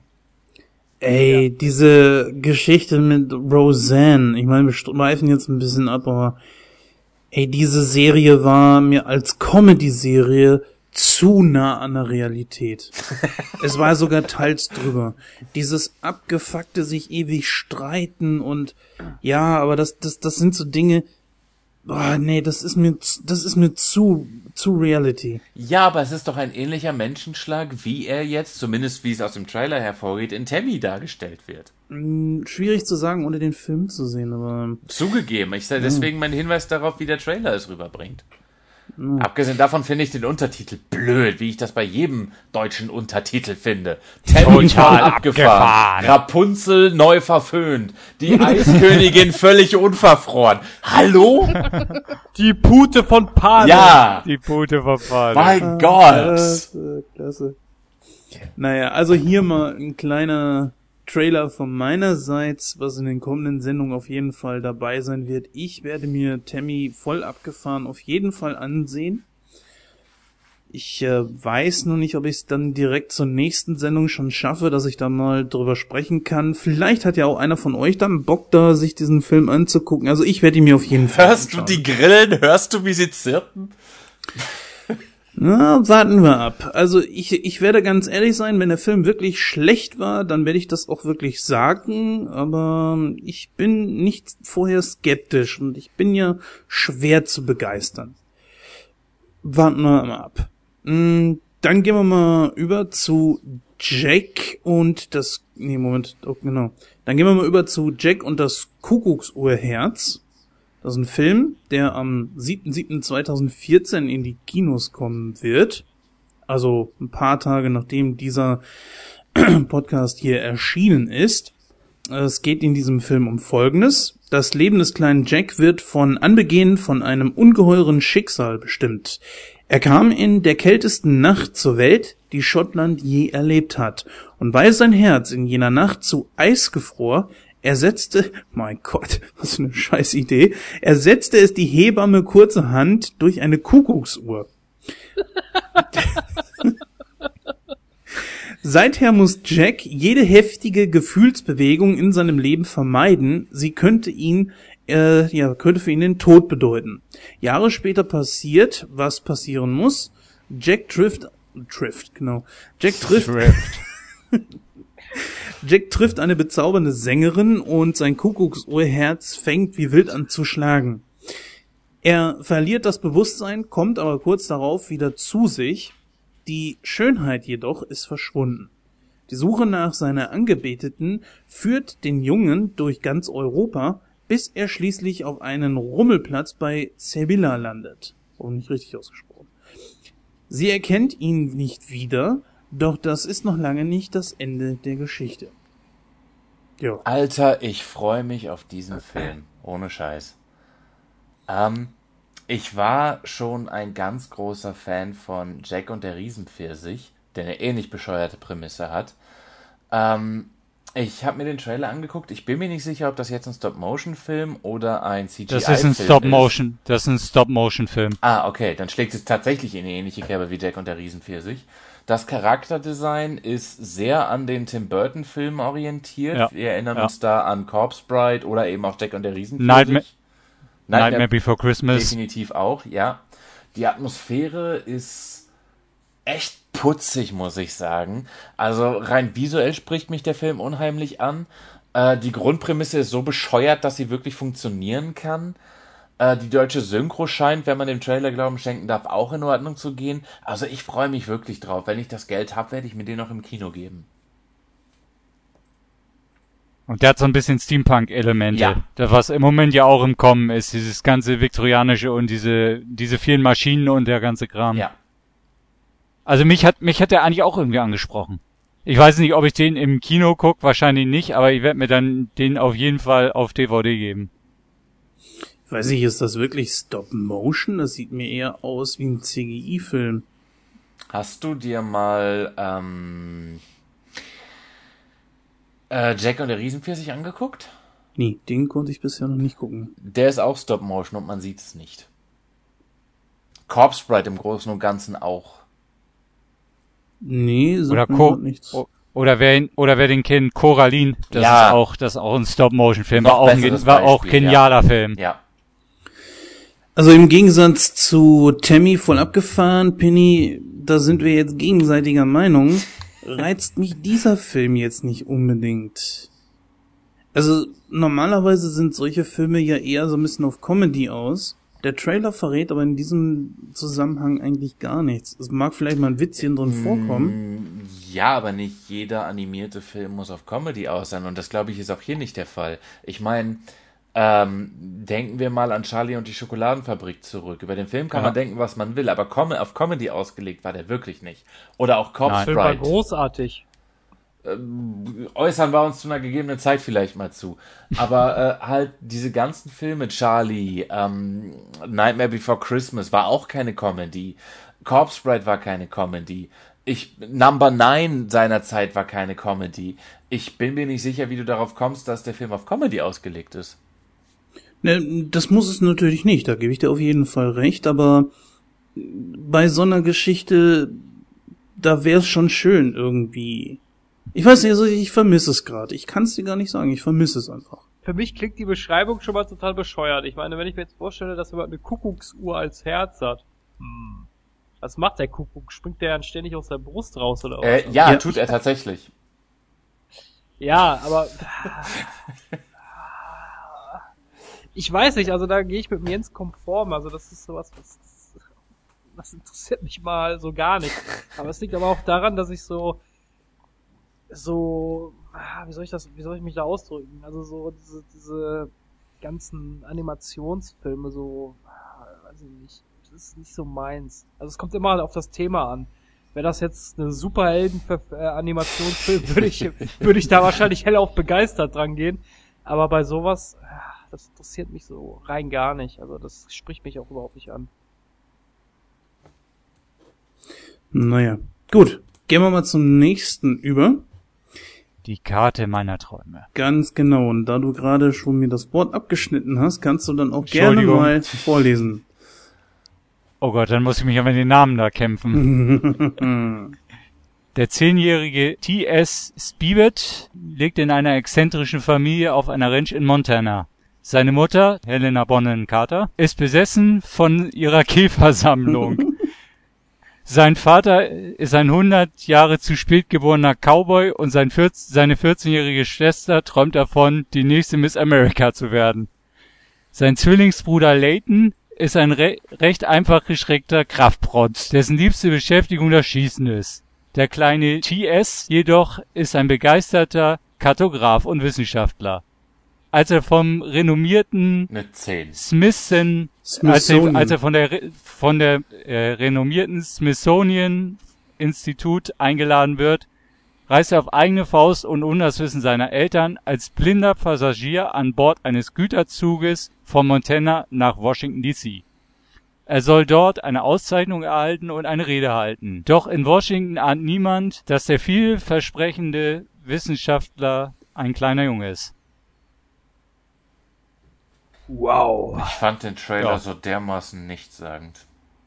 Ich fand den Trailer so uninteressant. Die ganze Zeit, während der Trailer lief, mit dem, was gezeigt wurde, mit der Musik im Hintergrund. Ich habe die ganze Zeit auf eine Einblendung gewartet. Herzerfrischender Familienfilm, sagt Brigitte. Also die Zeit Brigitte. äh, und, und, ja, das Ironische ist, genau so kam es dann auch letzten Endes. Ich weiß nicht mehr, welche Zeitschrift das war, aber die Aussage war dieselbe so ein weichgespültes Pseudo-Road-Movie, das zwar niemandem wehtut, aber auch niemanden wirklich interessiert. Mm, Na, muss ich mir nicht angucken. Der Film mag ganz putzig sein, aber er reizt mich mal so überhaupt gar nicht. Ja, aber ich meine, jetzt stell dir doch mal das, das, äh, die, allein die Situation, stell dir doch mal vor, du hast eine Mutter, die, eine, die besessen von einer Käfersammlung ist und einen Vater, der, der ein zu spät geborener Cowboy ist. Hm. Das dürfte ein Was? interessanter Elternnachmittag werden. Ja, definitiv. Ich weiß nicht mehr genau, wie der Film hieß. Erinnerst du dich vielleicht an, ich glaube, er hieß North, mit einem kleinen Jungen, der in verschiedene äh, Familien reingekommen ist. Ja, ja, genau. Genau danach klingt dieser Scheiß. Nur schlechter. Nein, nur uninteressanter. Ja, äh, gebe ich dir recht. Äh, das klingt tatsächlich so, nur äh, ja, schlechter. Okay, Äh? ja. Nein, aber ich sag mal, äh, ich muss dir recht geben, ich habe ja den Trailer auch angesehen, also der ist ein bisschen nichtssagend, das ist schon richtig, aber äh, ich weiß, ich mache ja gerade wieder so den miesen Peter, aber das wäre auch, das wäre auch wieder so ein Film, den ich mir nicht angucken würde, ganz ehrlich.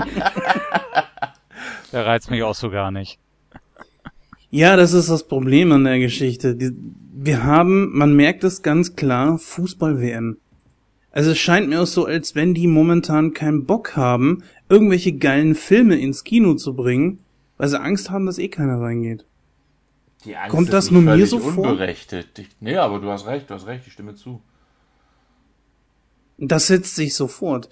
Das sind so, ich meine, ich bin ja bei uns hier derjenige, der diese Filme aussucht, die wir dann kurz noch mal eben ansprechen. Und für mich persönlich, wo ich mir das alles so angesehen habe, dachte mir so, was soll ich da jetzt bitte rausnehmen? Ja. Du hast keinen Blockbuster, großartig, bis auf den Ja gut, Tran Transformers gleich. Ja, genau, das, äh, aber guck mal, wann der dann kommt. Transformers kommt am 17.07. Und ich- da okay, ist dann ist Fußball-WM auch schon zu Ende. Ja. Gut, stimmt. Richtig. Und genau da denke ich mir so, dass die im Moment einfach vorsichtig sind und äh, diese großen Blockbuster momentan einfach äh, nicht rauskommen. Ja. Ja gut, aber Jens, du musst, du musst aber, du musst ja bedenken, Jens, das Arte-Programm will auch. Ja, gut. Äh, es kann nicht immer nur Blockbuster geben und ähm, das muss ja nicht bedeuten, dass diese Filme, nur weil sie keine Blockbuster sind, eben schlecht sind. Ich sage, ich freue mich jetzt wirklich auf, auf äh, Tammy, aber das hier reizt mich weder in der, in der Beschreibung, noch reizt es mich vom Trailer her. Ganz ehrlich gesagt, schreckt mich der Trailer sogar eher ab. ja, so weit würde ich nicht gehen.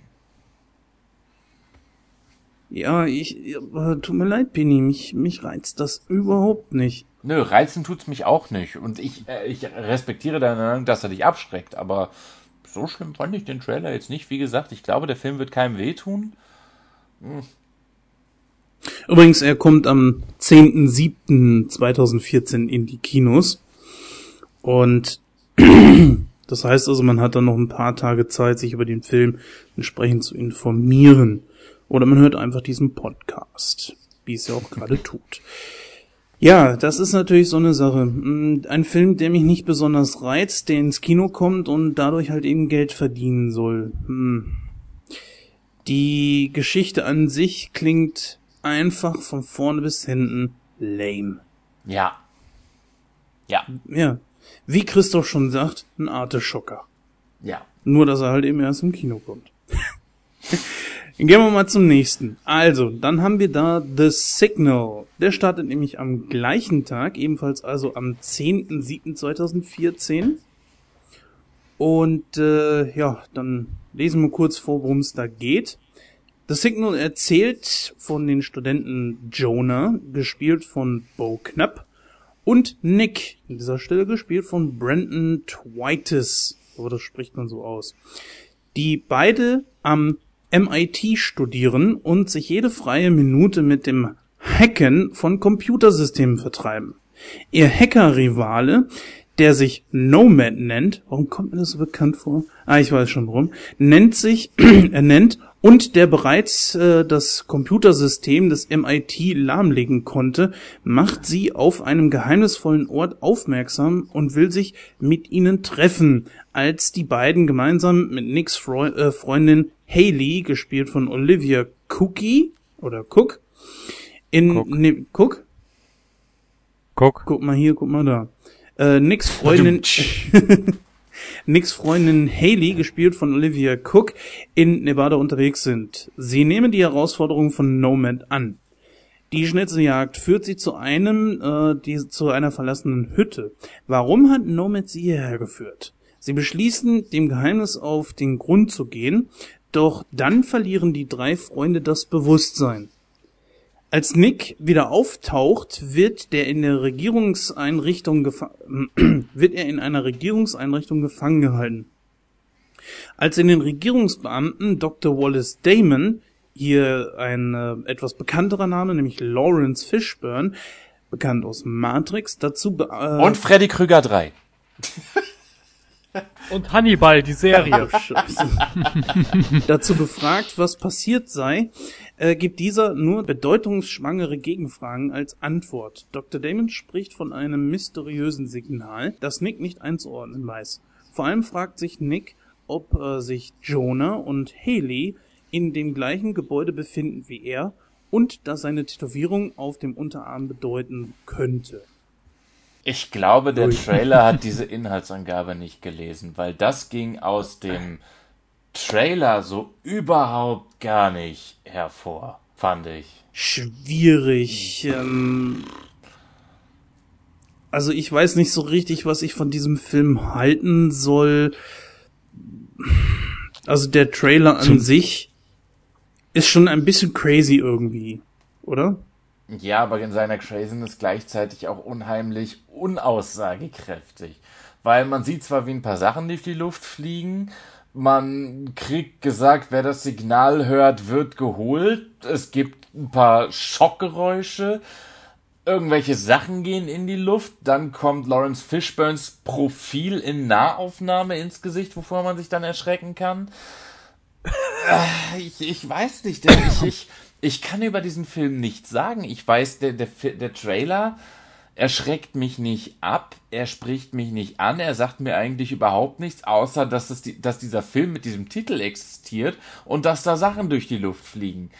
äh, Diesen Sommer. Sachen. ja, ja, genau so. Lawrence Fishburne in der Nahaufnahme. Diesen Sommer. Florian, was äh, sagst du dazu? Du hast den Trailer ja auch gesehen, ne? Ja, ich kann mir eigentlich nur, nur anschließen. Also, hätte ich die Inhaltsangabe nicht gehabt, hätte ich nie gewusst, worum es wirklich geht.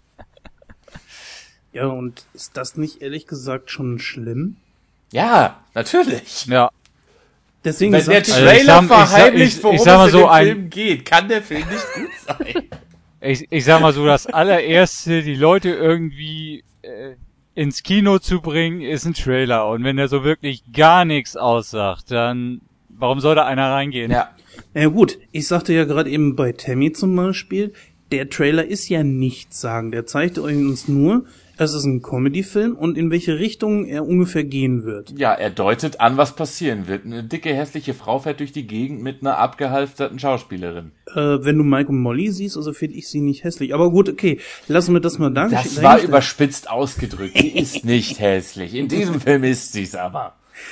Das ist eine begnadete Schauspielerin, glaube ich. Ja, ich weiß. Ähm, was ich einfach meinte ist, dieser Film hat es aber auch gar nicht nötig zu sagen, was weiterkommt, weil es, es wird ein Stumpfsinnfilm sein.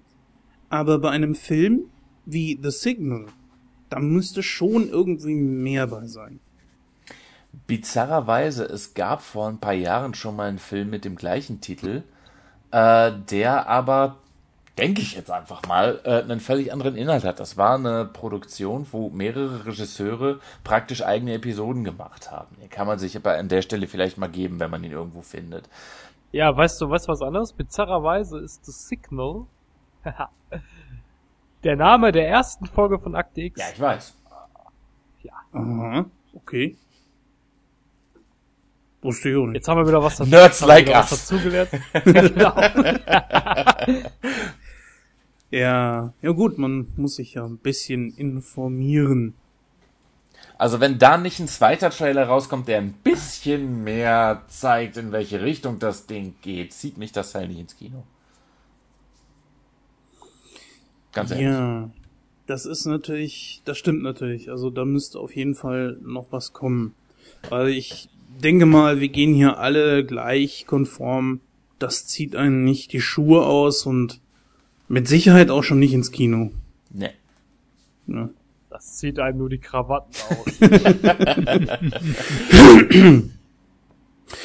Gut, Penny, machen wir den nächsten. Den letzten. Jo, der nächste wäre Transformers. Das genaue Gegenteil dazu. Ja, das Tra Über-Aussage, äh, was drin vorkommt. Transformers Ära des Untergangs spielt vier Jahre nach der finalen Schlacht, die im vorhergehenden Film Transformers 3 in Chicago stattfand. Autobots und Decepticons, die für die Zerstörung verantwortlich gemacht werden, sind von der Erde verschwunden und für viele nur noch eine beängstigende Erinnerung auch, ich habe keine Ahnung, wie man diesen Namen ausspricht, gespielt von Mark Wahlberg, ein Erfinder, der mit seiner Tochter zurückgezogen in Texas lebt, weiß nicht, dass einige Wissenschaftler noch immer mit allen Mitteln versuchen, das Geheimnis der Transformers zu ergründen und für das Militär nutzbar zu machen. Als er eines Tages einen alten Truck zu aus zum Ausschlachten auf seine Farm holt, erkennt er bald, dass dies einer der letzten verbliebenen Autobots ist. Gleichzeitig schwebt die ahnungslose Menschheit in großer Gefahr, denn eine Armada des Bösen ist auf dem Weg zur Erde mit einem neuen, noch gefährlicheren Waffe, den Dinobots, Mischwesen aus Auto und Dinosaurier-Roboter. ähm, ich muss dazu sagen, ich mag Transformers grundsätzlich. Ich mag nicht die Transformers-Filme grundsätzlich. Der Trailer ist ein typischer Michael Bay Trailer. Große Landschaften, bum, bum, bum. Schnitte, bum bum bum, genau. Sachen fliegen in die Luft, Sachen werden verschrottet und Einzelteile der Sachen fliegen durch die Luft. Sehr viele Jump Cuts und Exposition galore. Ähm, ich muss allerdings sagen, Transformers 4, der Trailer, hat mich überraschenderweise angesprochen. So lächerlich die Sache mit den Dinobots klingt, die gibt es in dem Transformers-Universum tatsächlich bei den Spielzeugen. Ja. Ähm, ich bin sehr froh, dass die offensichtlich Shiale Beof, Boef, Böff, wie immer das Vieh heißt, rausgeschmissen haben. Stattdessen haben wir jetzt Mark, was zum Teufel mache ich hier Wahlberg da drin, der das Ganze nur hochziehen kann, weil er ist ein Schauspieler und er kann Schauspielern. Ähm, ich würde sagen, ich guck mir das Teil sogar an. Leider. Ich muss, ich muss da dem Pinny äh, zustimmen. Ich war von den Transformers-Filmen eigentlich die Bank durchweg enttäuscht. Ich fand die einfach so übertrieben lächerlich und so, ah, nee, das ging überhaupt nicht. Allerdings äh, muss ich aber auch sagen, dass der Trailer jetzt für den vierten Teil der war schon ansehnlich, sagen wir es mal ja. so. Äh, und wie Pini auch schon richtig gesagt hat, die Dinobots gibt es ja wirklich. Als Spielzeug, ja. tust, tust. Ja, ja, richtig, genau. Verrate unsere Geheimnisse nicht, Christoph. Und äh, ich muss, ich muss auch sagen, ich finde das sehr gut, dass Shia LaBeouf nicht mehr dabei ist. Mark Wahlberg kann das Ganze wirklich nur äh, um Ebenen höher transformieren. Nun, ich muss sagen, dass ich Teil 1 sehr gut finde. Er hat. Raus. Komm, geh einfach. Da kann ich mich aber auch anschließen. Liebe Zuhörer, das war Nightcrow. Wir bedanken uns. Wir bedanken uns bei Jens und unserem Gast. Äh, Nächste Woche sprechen Pinny und ich dann über interessante Dinge. Nein, entschuldige, jetzt fahre fort. Nun gut, ich kann ja mal kurz sagen, warum ich den ersten Teil gut finde. Es ist erstmal was Neues gewesen. Zweitens, man hat natürlich nicht die Fahrzeuge, die man von damals her kennt. Die Transformers sehen alle ein bisschen anders aus. Und sie sind besonders, was die, äh, die ähm, Decepticons betrifft, ziemlich lieblos gemacht. Einfach schlicht schwarz, weiß und silber und das war's. Ziemlich einfallslos. Und Trotzdem muss ich sagen, dass mir der erste Film gut gefallen hat, weil Shia LaBeouf ich ihn immer für einen guten Schauspieler gehalten habe. Die Rolle war neu, von daher auch sehr interessant. Das legte sich so ein bisschen über den zweiten Teil hinweg und im dritten war es eigentlich wirklich, wie Penny schon sagte, nur schrecklich mit ihm jetzt. Fand ich jetzt darf, nicht so. Darf nicht so ich dich zum ersten Film was fragen? Ja. Konntest du bei der großen Schlacht am Ende auseinanderhalten, wer zum Henker wer war? Von den Transformers? Mhm. Ja, ganz einfach. Bunt war Autobot und schwarz, weiß oder silber war halt irgendein Decepticon. Doch, teilweise konnte ich das, ja. Okay. Aber das Problem ist, ähm, ich glaube, da müsste man mal separat drauf, drüber sprechen. Ich äh, ritze es jetzt nur kurz an, dass man mit Beginn des ersten Films äh, zwei Möglichkeiten hatte entweder man transferiert äh, das Ganze zurück in die 80er und hat höhere Kosten, weil mit Sicherheit kein Konzern sich da irgendwie großartig dran beteiligt hätte, oder man transferiert das Ganze in die Neuzeit, macht das Ganze etwas zeitgemäßer. Nehmen wir mal die Tatsache weg, wie es gedreht wurde. Aber so wie die Transformers gemacht wurden mit neuen Fahrzeugen oder äh, den folgenden äh, kommenden Autos, was weiß ich, dass, dass der neueste, äh, keine Ahnung, dass diese Autos einfach ein Update erhalten haben. Gegen die Modernisierung per se spricht nichts, aber der, die Filme waren Käse in ihrem Inhalt und in ihrem Schauspiel und in ihrer Darstellung. Äh, Megan Fox ist keine Schauspielerin. Aber dieser Film, der erste Megan Film. Fox ist nicht mal ein Mensch. Pack die auf die Heizung und sie schmilzt. Bei Zimmertemperatur.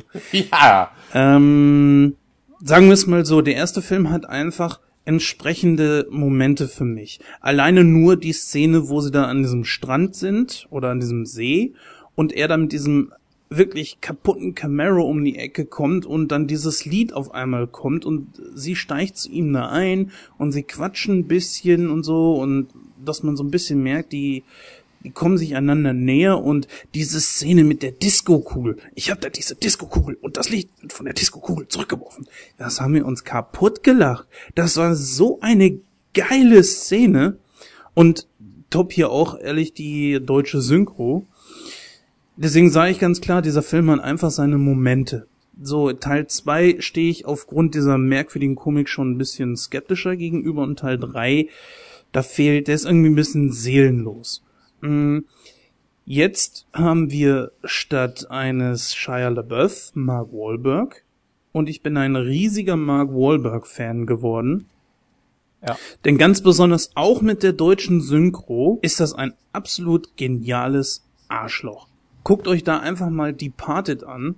Die Sprüche, der ist geil, der Film, ja, wirklich. Die Sprüche sind Hammer. Der Typ kommt so genial rüber als Arschloch oder Two Guns, auch gut zu empfehlen. Also eigentlich viele Filme von ihm aus das ist ein, das ist, toll, ja. Ja. Das ist ein, das ist wirklich, das ist wirklich in dem Film ein super Trio. Mark Wahlberg, Leonardo DiCaprio und äh, Jack Nicholson. Also wirklich genial. Ja. ja, jetzt hier Mark Wahlberg, ein vierter Teil, Dinobots mit dabei, also zwei große Neuerungen. Die Dinobots reißen meines Erachtens nach nicht unbedingt viel raus, weil die Dinobots hätten keiner Neuerung erfahren müssen. Kein Update. Das Design hätte man schon an den Spielzeugen entsprechend anpassen können. Nee, eben nicht, weil da ist das Problem. Verzeih, wenn ich dir das mal wieder widerspreche, aber das Problem ist doch, dass die Transformers in den Filmen einen sehr distinguierten Stil haben, zumindest in der Roboterform. Mhm. Und diesen Stil durch diesen spielzeughaften Look, den die als Spielzeuge nun mal hatten, äh, entgegenzusetzen, das passt nicht. Dadurch wirken die Dinobots nur noch umso weniger äh, bedrohlich und äh, passen nicht zu dem Konsam Gesamtkonzept der Transformers, weil die Transformers durch ihren, durch ihr distinguiertes Design, durch ihre klares Design, durch die vorherigen Filme klar definiert sind. Da kannst du nicht einfach ein äh, total anderes Design in Form von Dinobots reinklatschen. Die müssen in ihrem Stil an die aktuellen Transformers angepasst werden, sonst funktioniert das nicht. Das sieht dämlich aus. Ich glaube, wir müssen uns den ersten Teil mal vornehmen. Vielleicht in der nächsten Sendung. Mal gucken. Auf jeden Fall, äh, ich gebe dem mehr als eine Chance. Ich werde den Film auch im Kino gucken, nicht warten, bis er irgendwann auf DVD oder Blu-ray erscheint. Und finde, dass es äh, sehr gute Änderungen sind. Ich fürchte allerdings, dass es der gleiche Scheiß sein wird wie bei Teil 2 und Teil 3. Denn ja, Megatron. Ja, also ich kann Megatron leider nicht mehr ernst nehmen, weil er hatte, es gab ein höheres Wesen im zweiten Teil. Ist er Teil. nicht tot? Nein. Doch? Weiß nicht. Gut, lass, lass Er wird schon wieder, er wird, er wird zurückkommen. Ja. Also ich werde diesem Film auf jeden Fall eine Chance geben. Weiß ich, wie das bei dir aussieht, Florian.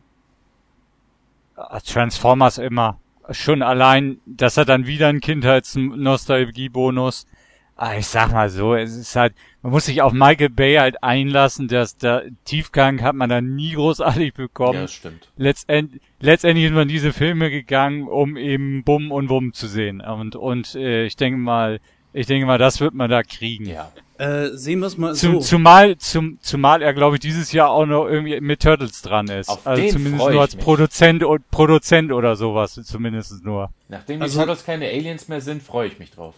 Also sehen wir es mal so. Lieber einen Michael Bay mit seiner etwas schnelleren Erzählweise und auch flippigeren, als einen J, einen JJ Szene auf Szene, Szene, Szene, Szene, Szene, Szene und die, niemand erkennt mal irgendwas, Abrams.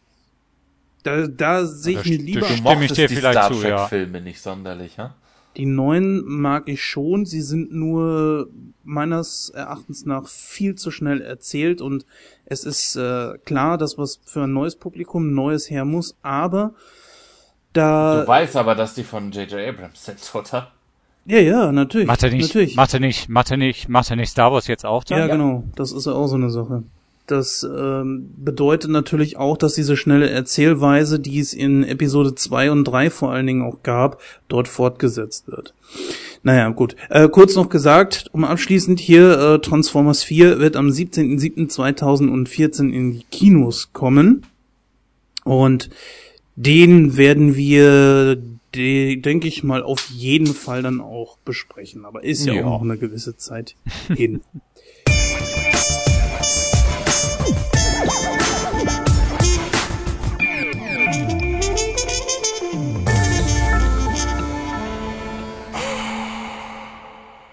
Ja, das war's dann auch schon wieder mit uns Nebelkränen von Nightcrow.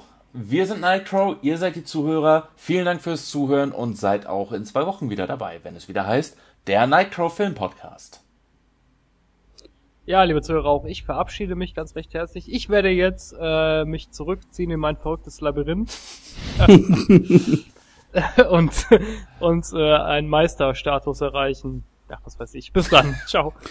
Ja, und ich werde jetzt erstmal per Skype eine Videokonferenz zu David Bowie rüber machen. Nämlich werde doch ich nur ihm, sein Gemächt sehen. ich wollte ihm eigentlich, danke, dass du meinen Schlusssatz versaut hast. Du Entschuldige. Sack. Er mö da musst du aber Chat Roulette einschalten.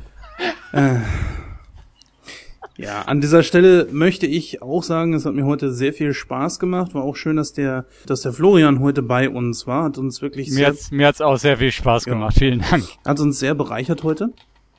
Ähm, Das hört man gern. In den nächsten Wochen werdet ihr besonders auf unserer Homepage www.nightcrow.de einige Änderungen vorfinden. Mehr besprechen wir aber in der Ausgabe 14 und äh, vielleicht gibt es bis dorthin dann schon einige Ergebnisse, die wir euch präsentieren können. Ich an meiner Stelle sage dann auch viel Spaß im Kino und vor allen Dingen auch hoffen wir natürlich, dass Deutschland Fußball-Weltmeister wird oder wenigstens, so wie ich es denke, Nein, das wird das wird Holland. Mir ist es total egal. wie so Jedenfalls unterbricht. wird schon mal nicht, jedenfalls wird schon mal nicht Spanien und Italien. Jedenfalls hoffen wir, dass Deutschland ziemlich weit kommt in dem, in dem Weltmeisterschaftsturnier und vielleicht sogar am Ende dann auch den Pokal mit nach Hause nehmen kann. Chancen stehen ja nicht unbedingt schlecht. Auf jeden Fall eine WM. Ich weiß nicht, wie ihr das seht, die voller Überraschungen ist, wenn man da zum Beispiel an Spanien zurückdenkt. Also frühzeitiges Aus für den ja, Meister der letzten sechs Jahre, zweimal Europameister, einmal Weltmeister, das war schon alles sehr überraschend. Guckt ihr WM eigentlich? Nein. Klar. Also ich oute mich mal. Ich bin ja, ich habe ja holländische Wurzeln, deswegen äh, bin ich eigentlich immer für beide Mannschaften. Ich bin immer für Holland und für Deutschland. Aber wenn die beiden aufeinandertreffen sollten, äh, bin ich ganz ehrlich, bin ich mehr Oranje-Fan. Also ich hätte auch nichts gegen Holland als Weltmeister. Warum nicht? Wäre doch mal eine schöne Sache. Holland-Deutschland wäre auf jeden Fall ein sympathisches Spiel. Ist es überhaupt möglich? Ja, ne? Ja, nu, die können sich ja im, ich weiß gar nicht, können die im Halbfinale aufeinandertreffen? Das weiß ich jetzt gar nicht. Könnte ja. sein, ja. Also Holland, Deutschland, Schweiz, Österreich ist ja leider nicht mit dabei. Äh, irgendein deutschsprachiges, irgendein deutschsprachiges Land wäre schon schön. Das, äh, Hauptsache, die Gemeinschaft stimmt und alles geht friedlich ab und das tut es ja. Ja, wie gesagt, deswegen, also ich verabschiede mich auch an dieser Stelle. Bis die Tage. Ja, hat mir viel Spaß gemacht. Danke, dass ich hier sein durfte. Allen Hörern noch eine schöne Zeit.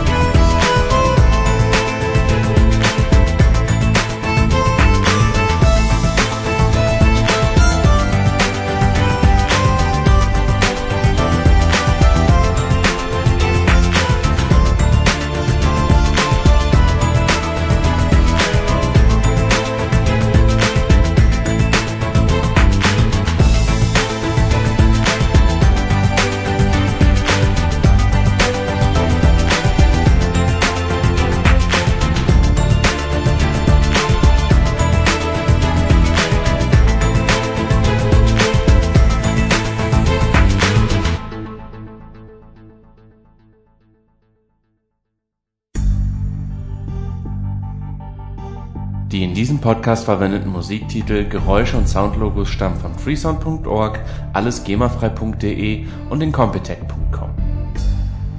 Schaut dort doch einfach mal vorbei. Ein Besuch lohnt sich immer.